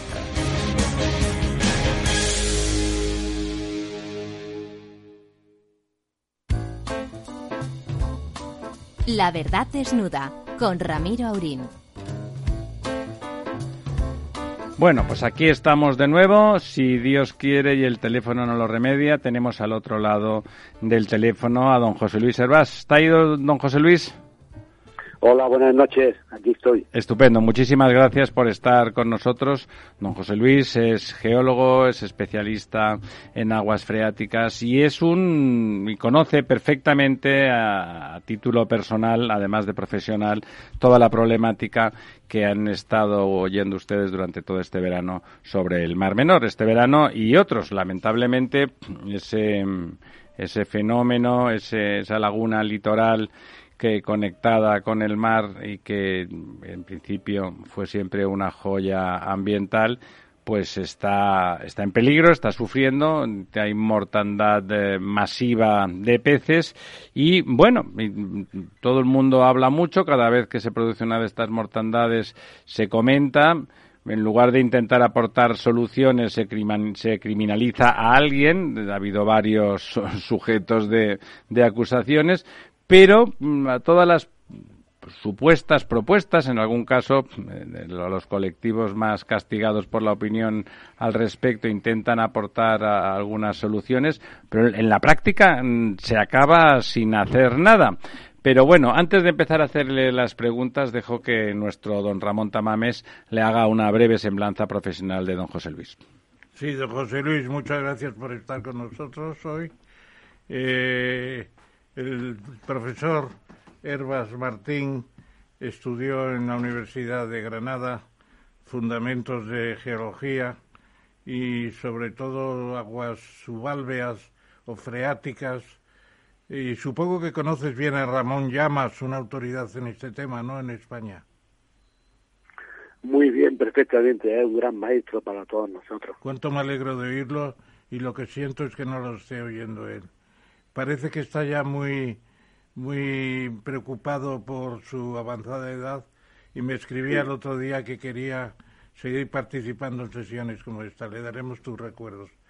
Bueno, pues eh, José Luis Herbas, Herbas ha estudiado, como he dicho, ha sido además partícipe de empresas de agua, eh, de energía medioambiental y servicios de grupos como Aguas de Barcelona, ACBAR, Aguas de Valencia, SACIR, etcétera, etcétera. Y además ha creado sus propias empresas para este tema y ha estudiado y profesado, digamos, actuando como profesor en cursos de tercer ciclo en la Universidad de Alicante durante nada menos que 11 años. Antes de entrar en la materia de los problemas, ¿nos podrías explicar un poco, José Luis, ¿En qué consiste el Mar Menor? ¿Qué superficie tiene? Nunca he sabido cuántos kilómetros cuadrados tiene. ¿Qué clase de agua tiene a diferencia del mar Mediterráneo, del que está separado por la manga, etcétera, etcétera? Y luego ya cuando hayamos visto un poco ese panorama, ¿cuál es la principal causa de los problemas de deterioro de aguas que tiene el Mar Menor, que amenazan tanto su propia existencia como lugar turístico de bonanza, de asueto y de belleza eh, especialmente singular? Bueno, creo que la pregunta ya ha descrito prácticamente todas las cosas maravillosas del Mar Menor.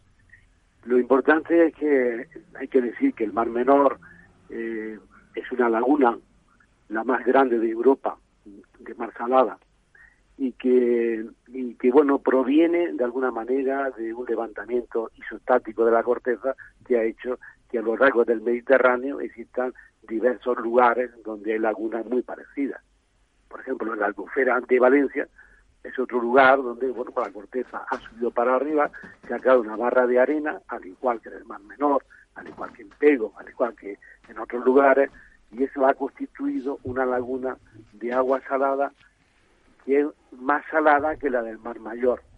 Es más salada porque evidentemente hay una mayor evaporación y no hay una comunicación. Para hacernos una idea, ¿cuántos gramos de sal por litro? Normalmente el Mediterráneo tiene 35 gramos por litro, me parece.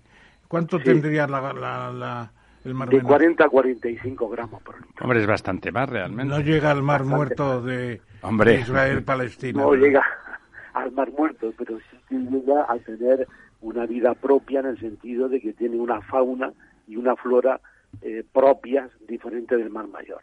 Oye, perdona también la... pregunta muy precisa. ¿Cuántos kilómetros cuadrados tiene? Es un poco mayor que la, albufera, ¿verdad? Sí, es mayor que la albufera. Eh, tiene alrededor de unos 190 o 200 kilómetros cuadrados. Ya. La diferencia con la albufera, y esto ya empezamos un poco a entrar en... Ahora continuaré con el resto de las preguntas que has hecho, pero mm, la, la diferencia con la albufera de Valencia es que en los dos casos, en los dos casos se está viviendo el mismo problema, el mismo problema. Una acción de los agricultores alrededor de la laguna que utilizan todos los elementos que disponen para producir mejor. ¿eh? Entonces resulta que, bueno, evidentemente, pues echan eh, nitrato, abonos nitrogenados, echan fosfato, echan absolutamente todo lo que creen que hará que sus campañas sean mejores eso podría ser motivo de una eh, de un protocolo de actuación en, eh, en los árboles para que se pongan los menos abonos posibles, claro está.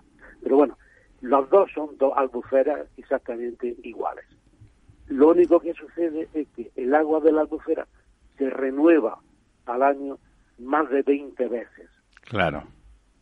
El agua subterránea que tienen los acuíferos de al lado, el acuífero de la Plana, el acuífero del Caroch, van drenando hacia el mar y entonces eh, llegan a la albufera como primer punto que se encuentra y entonces va cambiando. Entonces, a la albufera y en los pozos de la albufera y en la, en la agricultura de la albufera de Valencia hay muchísimos nitratos. Pero si lo renuevan 20 veces al año, pues evidentemente es como una bañera en la que te puedes bañar. Si la vas renovando, pues no notarás para nada lo que pueda llegar allí. ¿Qué es en relación con la, con la albufera de Murcia, digamos, lo que es el Mar Menor?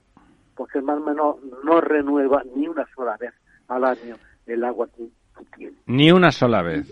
Ni una sola vez. Pero además, claro, esa sola vez que, lo, que de alguna manera llega agua, eh, ha ido llegando el agua con los nitratos que los agricultores han utilizado a lo largo de muchísimos años, sobre todo a la llegada del trasvase desde 1979 han estado llegando, eh, se han incorporado los nitratos al acuífero y del acuífero han pasado al Mar Menor. Y el problema es que, claro, el acuífero en este momento está tan cargado de nitratos y es tan pequeño en comparado con lo que estamos hablando de antes, de, de Valencia, que realmente, aunque ahora mismo se prohibieran todo el riego, se prohibiera toda la agricultura, no se echase ni un solo gramo de nitratos en el campo que linda con el Mar Menor, eh, probablemente tardaríamos de 50 a 100 años en recuperar la situación original, ¿no? Claro. Efectivamente. Entonces eso me da pie, Ramón, a decir una cosa importante. Primero de, todas es que, eh, a diferencia de lo que casi todo el mundo, eh, bueno, normalmente habla, dice que el Mar Menor está a punto de morirse, el Mar Menor no tiene solución. Yo lo que digo es que el Mar Menor tiene solución. ¿Que tiene solución? Que tiene solución. Tiene solución. Hay que ser optimistas. ¿Y por qué, por qué tiene solución? Antes estaba escuchando las últimas palabras de la persona que ha hablado antes, de, Guadalupe, que decía que en el problema que se estaba comentando había inconsistencias. La consistencia o inconsistencia depende de la cantidad de datos que aporte al análisis de un problema. Claro, el problema del Mar Menor es que el, análisis que actualmente se ha hecho no se ha hecho por la policía, se ha hecho por la presentación de datos de uno o de otro, de la Confederación, de los agricultores, de las asociaciones ecologistas, pero claro, no hay un análisis pormenorizado de todos los de todos los factores que intervienen y hay un factor importantísimo importantísimo que a todo el mundo se le ha olvidado.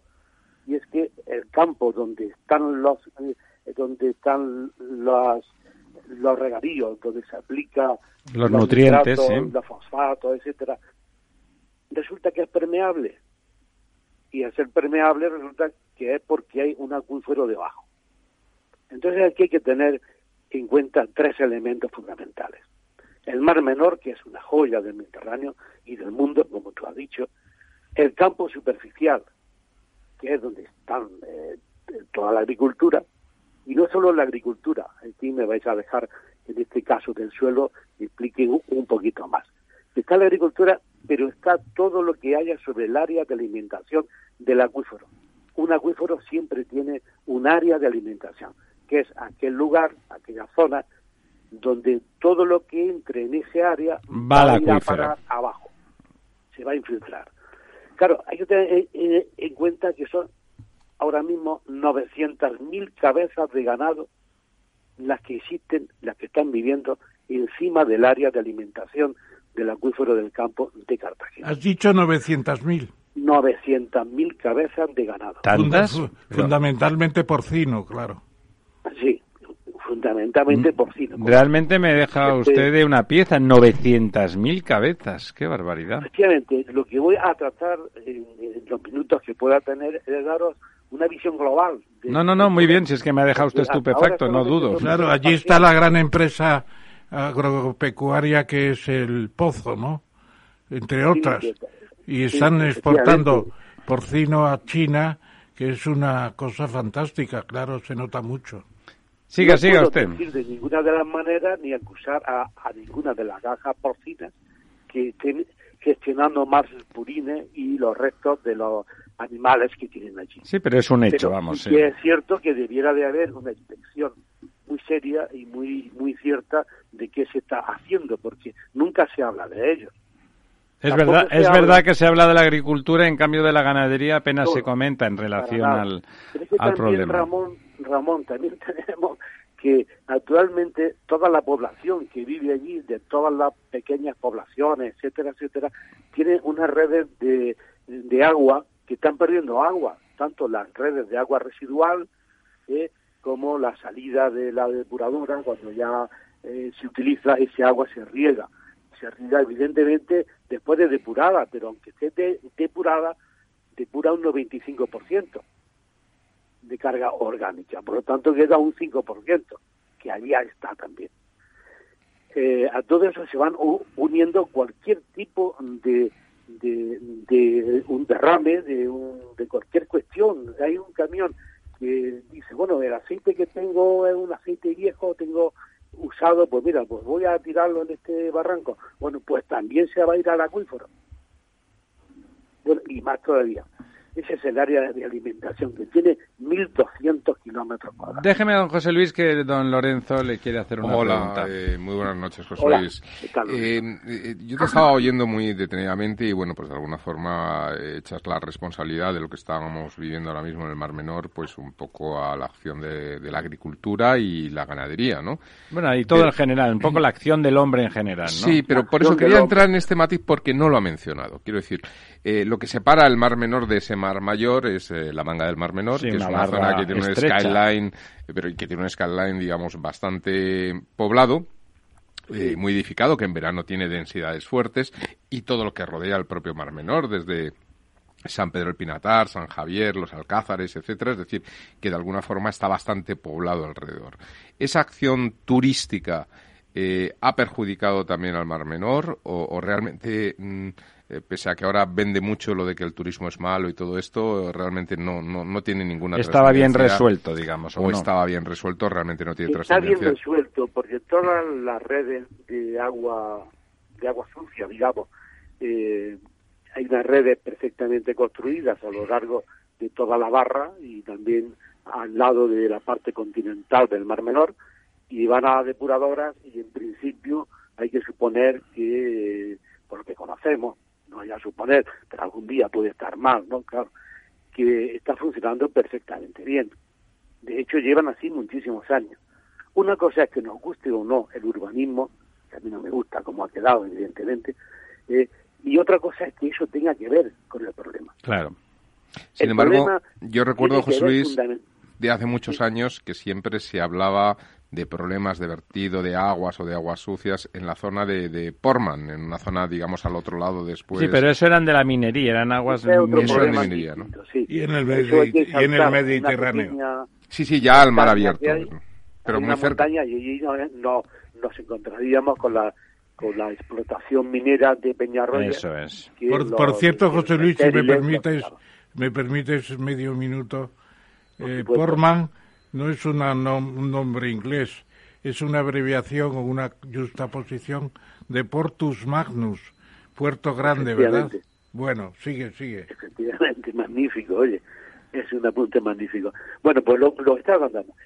Eh, el problema, eh, o sea, fijaros que empieza en 2016, cuando nos encontramos verdaderamente con el problema, con el problema de que el Mar Menor de pronto se empieza a encontrar unos procesos de eutrofización, que lo explico brevemente, la llegada de nitratos, la llegada de los fosfatos, agentes eh, todos agrícolas, más el maravilloso sol que hay en esta zona, produce una creación de fitoplancton. Una explosión de, plan, de, algas y de microalgas en el, para que lo entiendan nuestros... ¿no? Que eso hace que tal, ¿no? Pero, ¿por qué se produce en 2016 más? Porque se estaba produciendo de antes, pero es curioso, nadie advertía eh, que se estaba produciendo ya llegada de nitratos. Y el, problema es el siguiente, o sea, el tema del análisis de los problemas del Mar Menor, si os fijáis, realmente lo que está sucediendo es que la mayoría de la gente lo está utilizando políticamente y otros muchos lo están utilizando sencillamente porque la ciencia hoy día desafortunadamente está exclusivamente eh, demasiado eh, especializada. Todo el mundo sabe muchísimo. Nosotros ahora mismo, eh, a los miembros del Instituto Oceanográfico de España, que tienen base en el Mar Menor, primero tendríamos que suponer, anteponer ante todo, que hay unos señores que están ahí, un edificio impresionante, un montón de gente estudiando el Mar Menor, teníamos que decir, a quien tenemos que preguntarle esto es a esta gente que tienen que ser los mayores expertos del Mar Menor.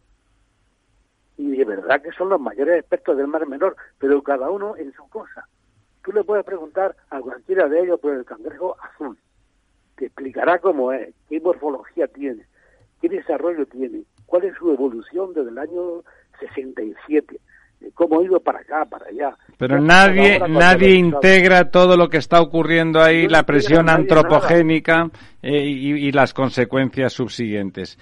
Don José Luis, eh, ¿tiene usted, de todas las ideas que han salido, como en, realidad, como usted ha apuntado antes, lo comentábamos antes de, hablar con usted, que parece eso, ¿no? Que, la, que, la, el agua que viene del propio acuífero por debajo acaba siendo un problema mm, grave, porque lo superficial se podría reconducir, se podría encauzar en cierta manera, pero lo que va para abajo y va al acuífero, tal, ¿hay alguna solución viable ahora mismo, en su opinión?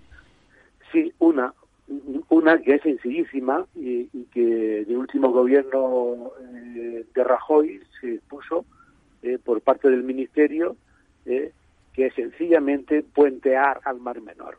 hacer entradas de agua desde el Mar Mayor, digamos, ¿no? Sí, supongamos que ustedes están delante ahora mismo de una mesa. esa mesa es el acuífero y arriba, en la capa de arriba, se está produciendo, donde tienen sus bolígrafos y sus papeles, eso es el campo agrícola, son las ciudades, es lo que está contaminando.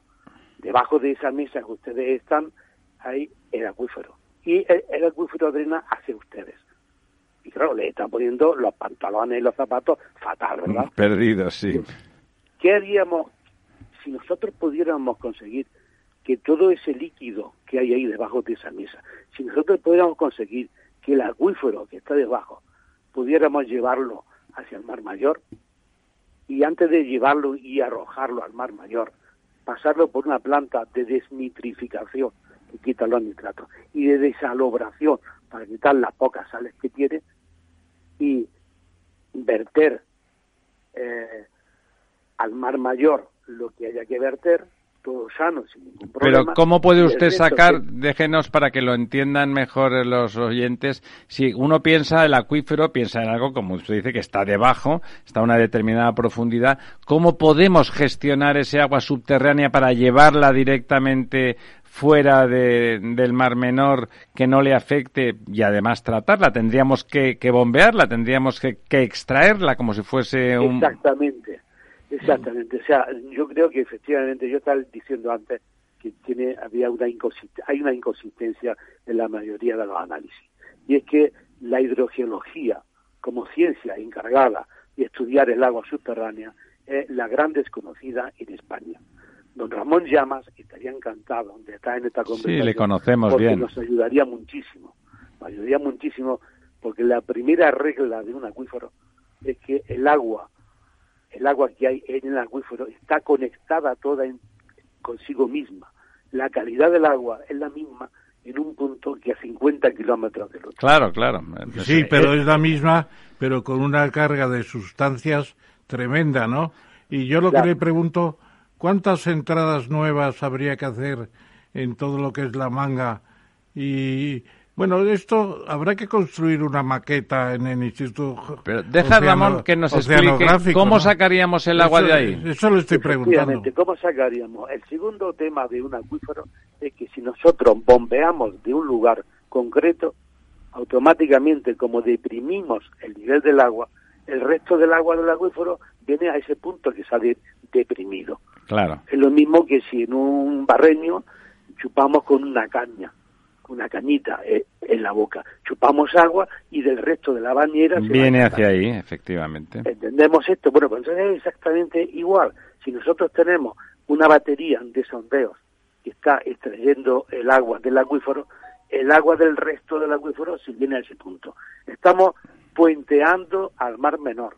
Me parece que sería la frase más Ajá, o sea, podríamos evitar incluso que el agua del acuífero llegara al Mar Menor. Realmente podríamos evitarlo. Exactamente, esa es la idea. Lo que hay que pretender como solución, pues yo digo que tiene solución, es porque desde el punto de vista hidrogeológico es sencillísimo hacer que la masa de agua del acuífero venga hacia la zona. Conceptualmente es sencillo, económicamente de qué estamos hablando. Económicamente pues es mucho más barato que hacer eh, cauces superficiales y mucho más barato que todo lo demás, porque el acuífero al mismo tiempo es la propia tubería de agua, circula por los poros del acuífero. Luego el agua va por el acuífero y la llevamos a donde nosotros queramos que deba de ir y la vamos a llevar a una zona, a San Pedro, donde ya está planteada una planta desnitrificadora que le va a eliminar todos los nitratos. una, pregunta, José Luis, si no te importa, Por favor. siempre con la venia del moderador. entonces, yo te preguntaría, ¿la laguna se ha estudiado qué capacidad tiene en hectómetros cúbicos? Es decir, si fuera un embalse que tendría 20, 30, 30 hectómetros cúbicos... No, tendría muchos más Ahora mismo no me sé el dato exacto, pero yo creo que debe tener, son varios cientos de hectómetros cúbicos. Varios cientos, o sea, como varios cientos eh, que están conectados por cinco bolas, cinco lugares donde entra, puede entrar el agua del Mar Mayor eh, y que deben de estar muy reguladas para que la diferencia de salinidad entre, entre un ecosistema y el Mar Mayor permanezca siempre lo más invariable. ¿Habéis tenido algún contacto con empresas holandesas de drenaje que saben mucho de todo eso? Bueno, yo yo creo eh, yo creo Ramón que, que en España se conoce también absolutamente todo, tenemos magníficos profesionales y empresas magníficas para realizar este tipo de trabajos. El único tema está en que en que la gente y los políticos sobre todo se enteren de que esto es posible. Estamos hablando de esto, eh, hay algún artículo ya que... no, tal como lo dice usted, don José Luis, parece sencillo, crea un potencial negativo en algunos puntos y atrae el agua hacia allí directamente, ¿no? ¿A qué profundidad está el acuífero? Pues a muy poca profundidad, al mismo nivel del Mar Menor, porque además es que desde el 2000, o sea, el, el, el nivel del agua desde los años 60 estuvo muy bajo tan bajo que incluso había intrusión marina, intrusión de agua del mar, del mar menor hacia el interior. Pero desde que llegó el trasvase Tasco Segura en el 79, los regantes han regado con agua, y con sus nitratos, etcétera, etcétera, pero también con agua, y han echado más nitratos de los que debieran, como han echado también más agua de la que debían. Y en definitiva, los sobrantes que no han sido tomados por las plantas se han incorporado abajo por gravedad han caído eh, hacia abajo y se han incorporado a la masa de agua de abajo. ¿eh? entonces, eh, claro, ese nivel ha ido subiendo a lo largo del tiempo. Y desde el año 79 ha ido subiendo, subiendo hasta el año noventa y tantos. Y en el año noventa y algo empiezan a darse los primeros síntomas de que está pasando algo. Solamente que, como siempre pasa, muchas veces se lucha contra los efectos, no contra las causas y aparecieron millones de medusas en el Mar Menor. No sé si lo recuerdan de algún periódico, ¿no? Eh, durante todo el año el gobierno murciano tenía un barco eh, con unas redes eh, cazando medusas para que no llegara a las playas. Y, ese era un, un, gasto que hacía continuamente, pero no se preguntaban por qué había medusas. Don, José Luis. No llegaban allí. Un último, un último planteamiento, bueno, que es un poco el análisis, yo creo que de lo que usted dice se subyace que en realidad estamos en, una, en un sistema extraordinariamente antrópico, mm, como decía don Lorenzo, con una zona urbanidad muy urbanizada, que a veces además tienen puntas violentas, digamos, de, de, ciudadanos, de, de, población, o sea que realmente es cambiante también en ese sentido. Hay industria cerca, agroalimentaria, hay ganadería que es muy contaminante también, como por su propia naturaleza. Hay una extraordinaria agricultura que ahora es muy intensiva.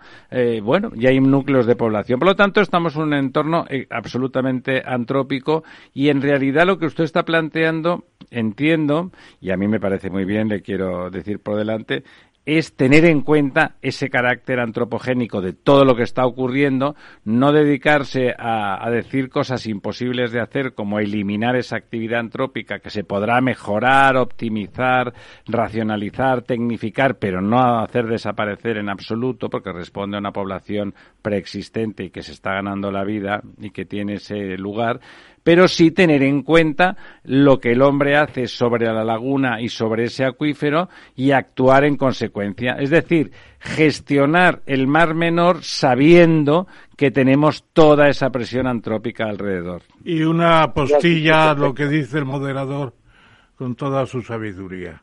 Yo sinceramente pregunto, pregunto a José Luis, ¿cómo están las competencias entre la Administración de la región de Murcia y el gobierno de la nación.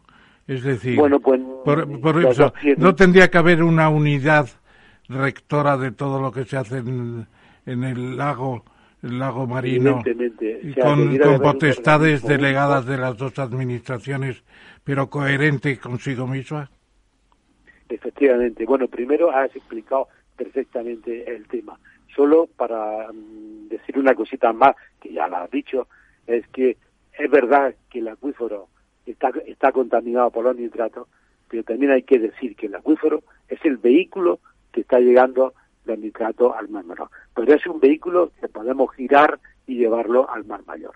Una vez y aprovechar toda esa agua para volver a regar, pero ya con agua limpia. En cuanto a lo que dice el organismo, o mejor dicho, a las competencias, es evidente que es necesario un organismo único formado por las dos administraciones, donde tengan parte también los ayuntamientos y donde tengan parte las asociaciones o, plataformas que tengan por lo menos voz. No, porque voto no podemos eh, llevar la democracia eh, cuantitativa ¿no? a las decisiones, ¿no? pero sí que tengan su voz y sean escuchados y se les expliquen las cosas, eh, eso debe de ser así. Pero ¿por qué? Porque las competencias son de ambas, son, son de ambos sea, por ejemplo, un único ejemplo para, para que lo entiendan. Según todas las leyes, la ley de agua, etcétera, etcétera, el acuífero es competencia de la Confederación, por tanto, del Ministerio, del, Gobierno Central. Pero el agua, el agua superficial, resulta que es competencia, si está solo en la misma comunidad, sería competencia de la comunidad autónoma. Se da la paradoja de que la rambla del Albujón, que es el eje drenante del acuífero, el acuífero como está tan alto, pues está soltando agua en el último kilómetro. En el último kilómetro llega a estar soltando todos los días 150 o 200 litros por segundo de agua, de agua con nitrato.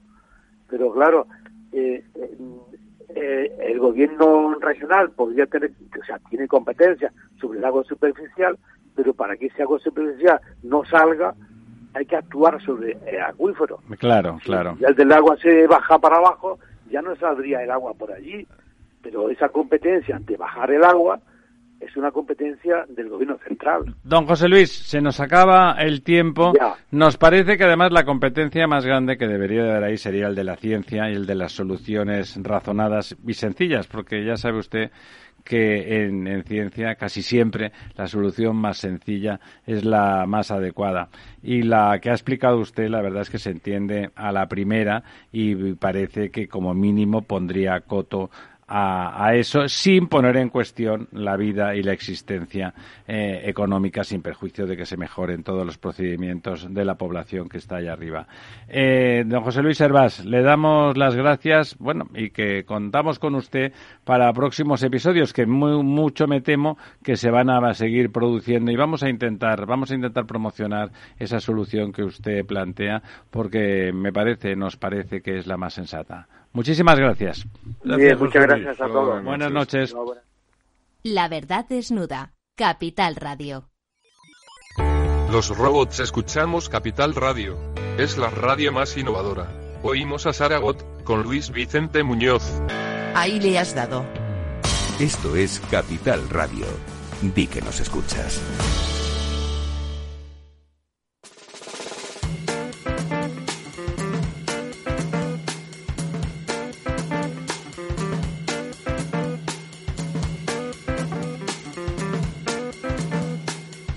Bueno, vamos allá. Tenemos 15 minutitos para nuestro quid pro quo.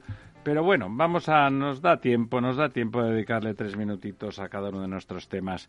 Bueno, eh, los señores que quieren tanto Cataluña, la quieren tanto que no quieren que su aeropuerto crezca, que no quieren que llegue más turistas, según la señora Colau, que no quieren que se generen miles de puestos de trabajo a través de las compañías eh, aéreas y del entorno. Bueno, que no quieren nada de eso. Luego se quejarán de que el, de que el Barajas es el doble, ¿no, don Ramón?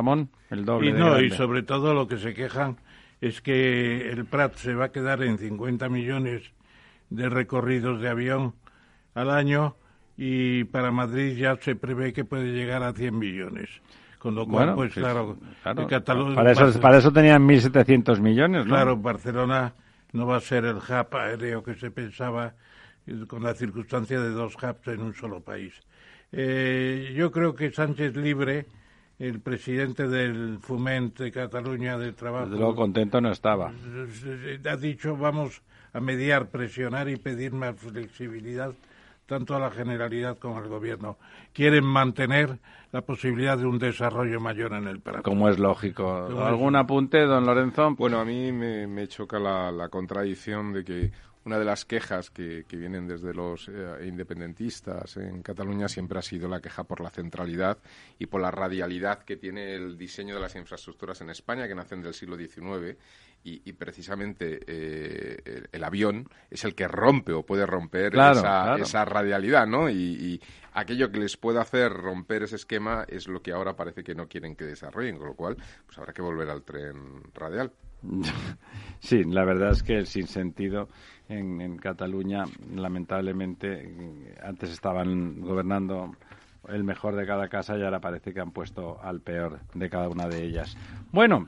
Yo creo que ahí va a perder muchas plumas, por decirlo de una manera simbólica, un cisne que navega por los lagos de España, que es Yolanda Díaz. Yo creo que Yolanda Díaz, esa visita que hizo con la señora Colau al, al estanque de Raquel, ¿se llama? Raquel, sí. Sí, fue perniciosa para ella.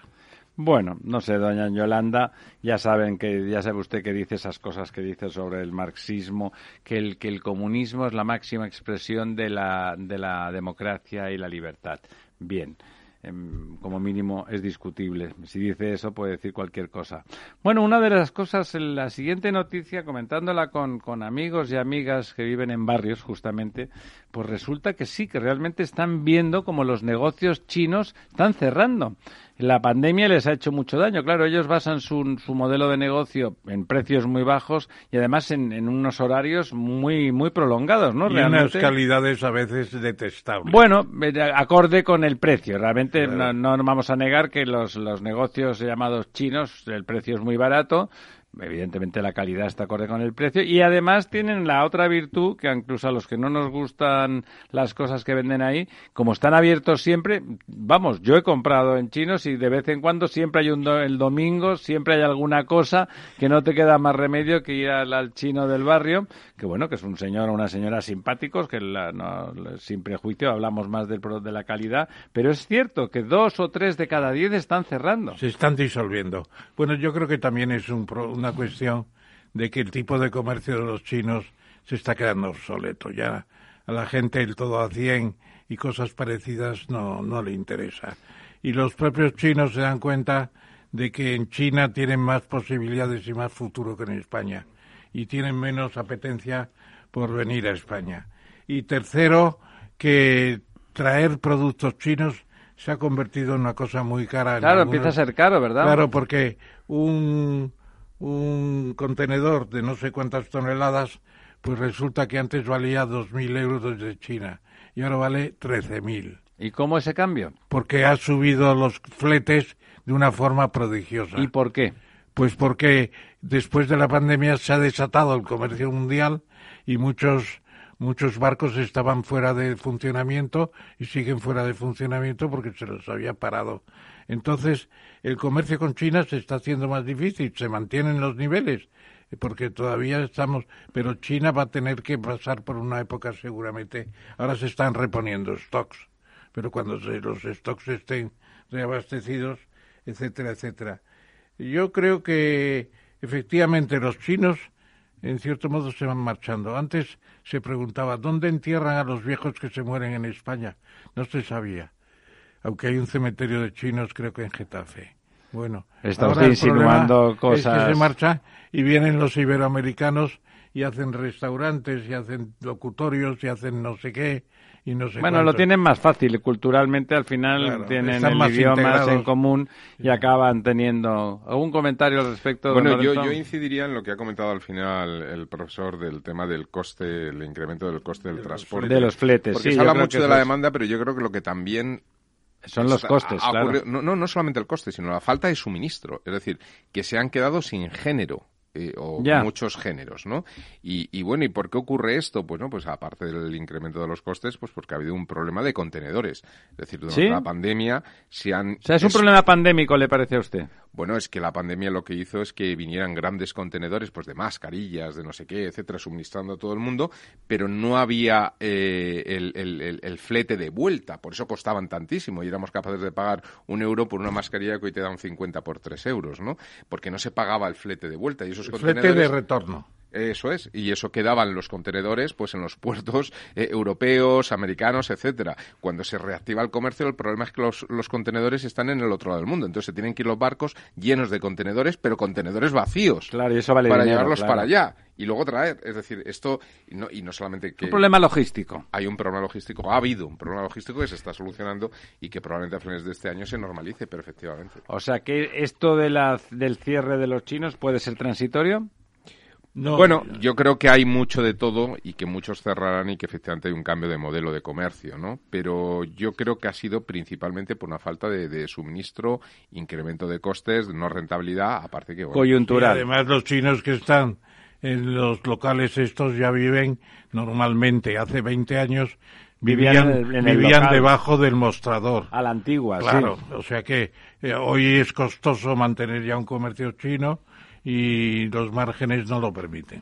Bueno, nuestra compatriota, al menos de nacimiento, Ana Hidalgo, que es la alcaldesa de París, eh, se presenta, se presenta a, presidenta de la República, pero dicen que tiene pocas expectativas, ¿no? Bueno, eso que ha dicho usted, eh, españolas por lo menos de nacimiento, efectivamente nació y a los dos años pasó de Cádiz a París, aunque la familia seguían hablando español, claro, y por eso ella lo habla perfectamente. Pero eh, recuerde usted que siendo alcaldesa de París, estableció en los jardines de Luxemburgo un espacio para la nueve. Y la nueve que era la compañía española que entró en París antes que ninguno en la columna Leclerc en la liberación de Francia. Fantástico. Eso solo podía hacerla una española y lo hizo. A mí me cae muy simpática esta mujer y tiene posibilidades. Y además... Sí, lo, cree usted sinceramente. Yo me lo he mirado como teníamos Bueno, ahora le dan un 10%, claro. Eso es poquito. A la ¿eh? señora Le Pen le dan un veintitantos y, a Macron pues un poquito menos que a la señora Le Pen, pero con la idea de que en la segunda vuelta va a ganar Macron. Pero ella publica un libro que sale precisamente mañana, se titula Une femme française, una mujer francesa. O sea que ella dirá porque ella siempre dice que es de origen español, siempre lo dice. Bueno, se llama Hidalgo, o sea que tampoco... Bueno, yo personalmente creo que le queda mucho recorrido. De hecho, yo creo que está siendo más noticia en España que en Francia. Que en Francia, ¿no? Por el hecho de ser español. Bueno, la apoya el Partido Socialista, que no es poca cosa. Todavía Hollande, que fue el anterior presidente de la República, era socialista. O sea que todavía tiene algo el Partido Socialista, podría resurgir en cierto modo. Bueno, en cualquier caso sí que es verdad que los votantes de la señora Hidalgo, por lo tanto votantes de izquierda, difícilmente apoyarían en la segunda vuelta a la, Le, Pen. y por lo tanto Macron. El, señor, bueno, el segundo, seguro que si tienen que elegir entre Macron y Le Pen en segunda vuelta, yo creo que elegirían a Macron, ¿no les parece? Clarísimamente. Por lo tanto, es una buena noticia para Macron esa candidatura. Eh, Iberdrola contraataca a Naturgy con un precio fijo de luz. Quiere decir que entra en la competencia de ofrecer condiciones pues eh, más razonables al precio de la electricidad. Sí, Naturgy o Naturgy, como se quiera pronunciar, pues, eh, ofrece a 60 euros el megavatio hora durante dos años, previendo una caída de los precios, evidentemente. Y el precio de Iberdrola se dice que va a ser menor, pero yo no lo he visto por ahí todavía. Bueno, es tres veces menos que lo que está ahora. Realmente es una bajada. Es una bajada muy importante, porque vamos camino de los 200 euros. Totalmente, con lo cual, si esa oferta es cierto, ¿sí? Con esa, si esa oferta es cierta, pues hay que decir... Lo que yo no sé es cómo le va a resultar al Ministerio de eh, Reto Demográfico y Transición Ecológica, cómo le va a resultar esto. Porque, claro, es una ruptura con el sistema tradicional que el Estado es el regulador y aquí se escapan de la regulación. No, pero el contrato privado están aceptados, ¿eh? Claro, están para aceptarlos dentro de unas ciertas consideraciones que procurarán acotar para impedirles que salgan al, al exterior. Prohibido uh, asomarse al exterior. Prohibido bajar los precios, no creo que digan eso. No. Precaución, eh, salir al exterior, decían los trenes españoles cuando había carbonilla. Es pericoloso spocher, si decían en los trenes italianos. Y es peligroso de burcarse, se decía en portugués. O sea, yo creo que es una buena, que hacen bien tanto Iberdrola como Natur, sí que probablemente son las eléctricas gestionadas con más inteligencia en España. Sería un golpe tremendo para el Estado. Eh... Bueno, bajar tres, tres veces el precio de la energía, pues sería, dejaría inútil todas estas gestioncitas eh, que intentan hacer eh, contra el mercado, etc. Verá usted, ¿no? señora Rivera, cómo reacciona. Bueno, la señora Rivera estará contenta. Yo creo que no sé si el señor Sánchez, pero la señora Rivera se quita el muerto de encima. ¿eh? Nadie ha pedido su dimisión todavía, pero debe estar a caer. ¿Usted cree? Hombre, no digo lo que esté a caer la dimisión, sino que la van a pedir porque efectivamente es un escándalo. Bueno, de momento lo que están pidiendo es la de... ¿Sabe qué pasa? Y luego además se están cayendo a la bolsa al retirar 2.600 millones que piensan retirar de, de beneficios. Entre, entre, entre Iberdrola y Naturgy solamente. ¿Sabe lo que pasa? Que directamente, eh, a lo mejor, tanto Iberdrola como Naturgy podían haber hecho esto un poquito antes y haber evitado la crisis de reputación que, aunque sea poco justa, les está afectando, ¿no?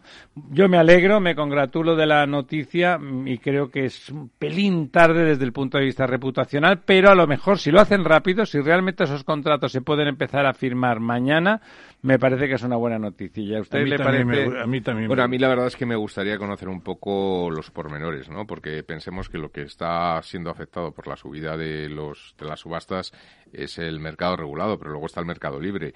Y yo no sé si esto tendrá más que ver con el mercado libre que con el mercado regulado. En el mercado libre ahora mismo se puede estar comprando electricidad un usuario pues a, a 80 euros el, el, megavatio, ¿no? Con lo cual la bajada no es tanta, ¿no? Es decir, hay que ver a qué mercado afecta. Yo sinceramente me gustaría, antes de opinar, conocer muy pormenorizadamente la noticia. Muy brevemente, tenemos un minuto para cada una de las dos últimas noticias. La sesión de ayer en el Caixa Forum con Juliana, Simón, el alcalde Martínez Almeida y Antón Costas. Pues estuvo bien, estuvo interesante eh, y el alcalde tenía un repertorio muy amplio de, de ideas. A mí me gustó mucho, por ejemplo, el estudio que están haciendo del sur de Madrid, las cajas de arena, las sandbox, con experimentos de posible desarrollo de, de nuevas industrias, de nuevas capacidades, etcétera. Me gustó mucho. Y luego, pues, eh, Enrique Juliana al final planteó un poco la, el enfrentamiento Madrid-Barcelona, pero yo creo que quedó también sí, el alcalde salió airoso. Muy rápidamente, al menos algo, una buena noticia para Barcelona. Microsoft abrirá un centro de inteligencia artificial. Ya lo ha dicho usted todo. Va a tener un centro de investigación. Eh, parece ser que hay gente preparada suficiente. Ocupará unas 100 personas inicialmente, pero Microsoft es un investigador de talla mundial formidable. Es un gigante. Es el espíritu de Bill Gates. Y el espíritu del Silicon Valley. Eso es una buena noticia para mi queridísima Barcelona. Amigas, amigos, muy buenas noches. Profesor Don Lorenzo, Néstor al otro lado de la piscina, muchas gracias. Volvemos el próximo miércoles.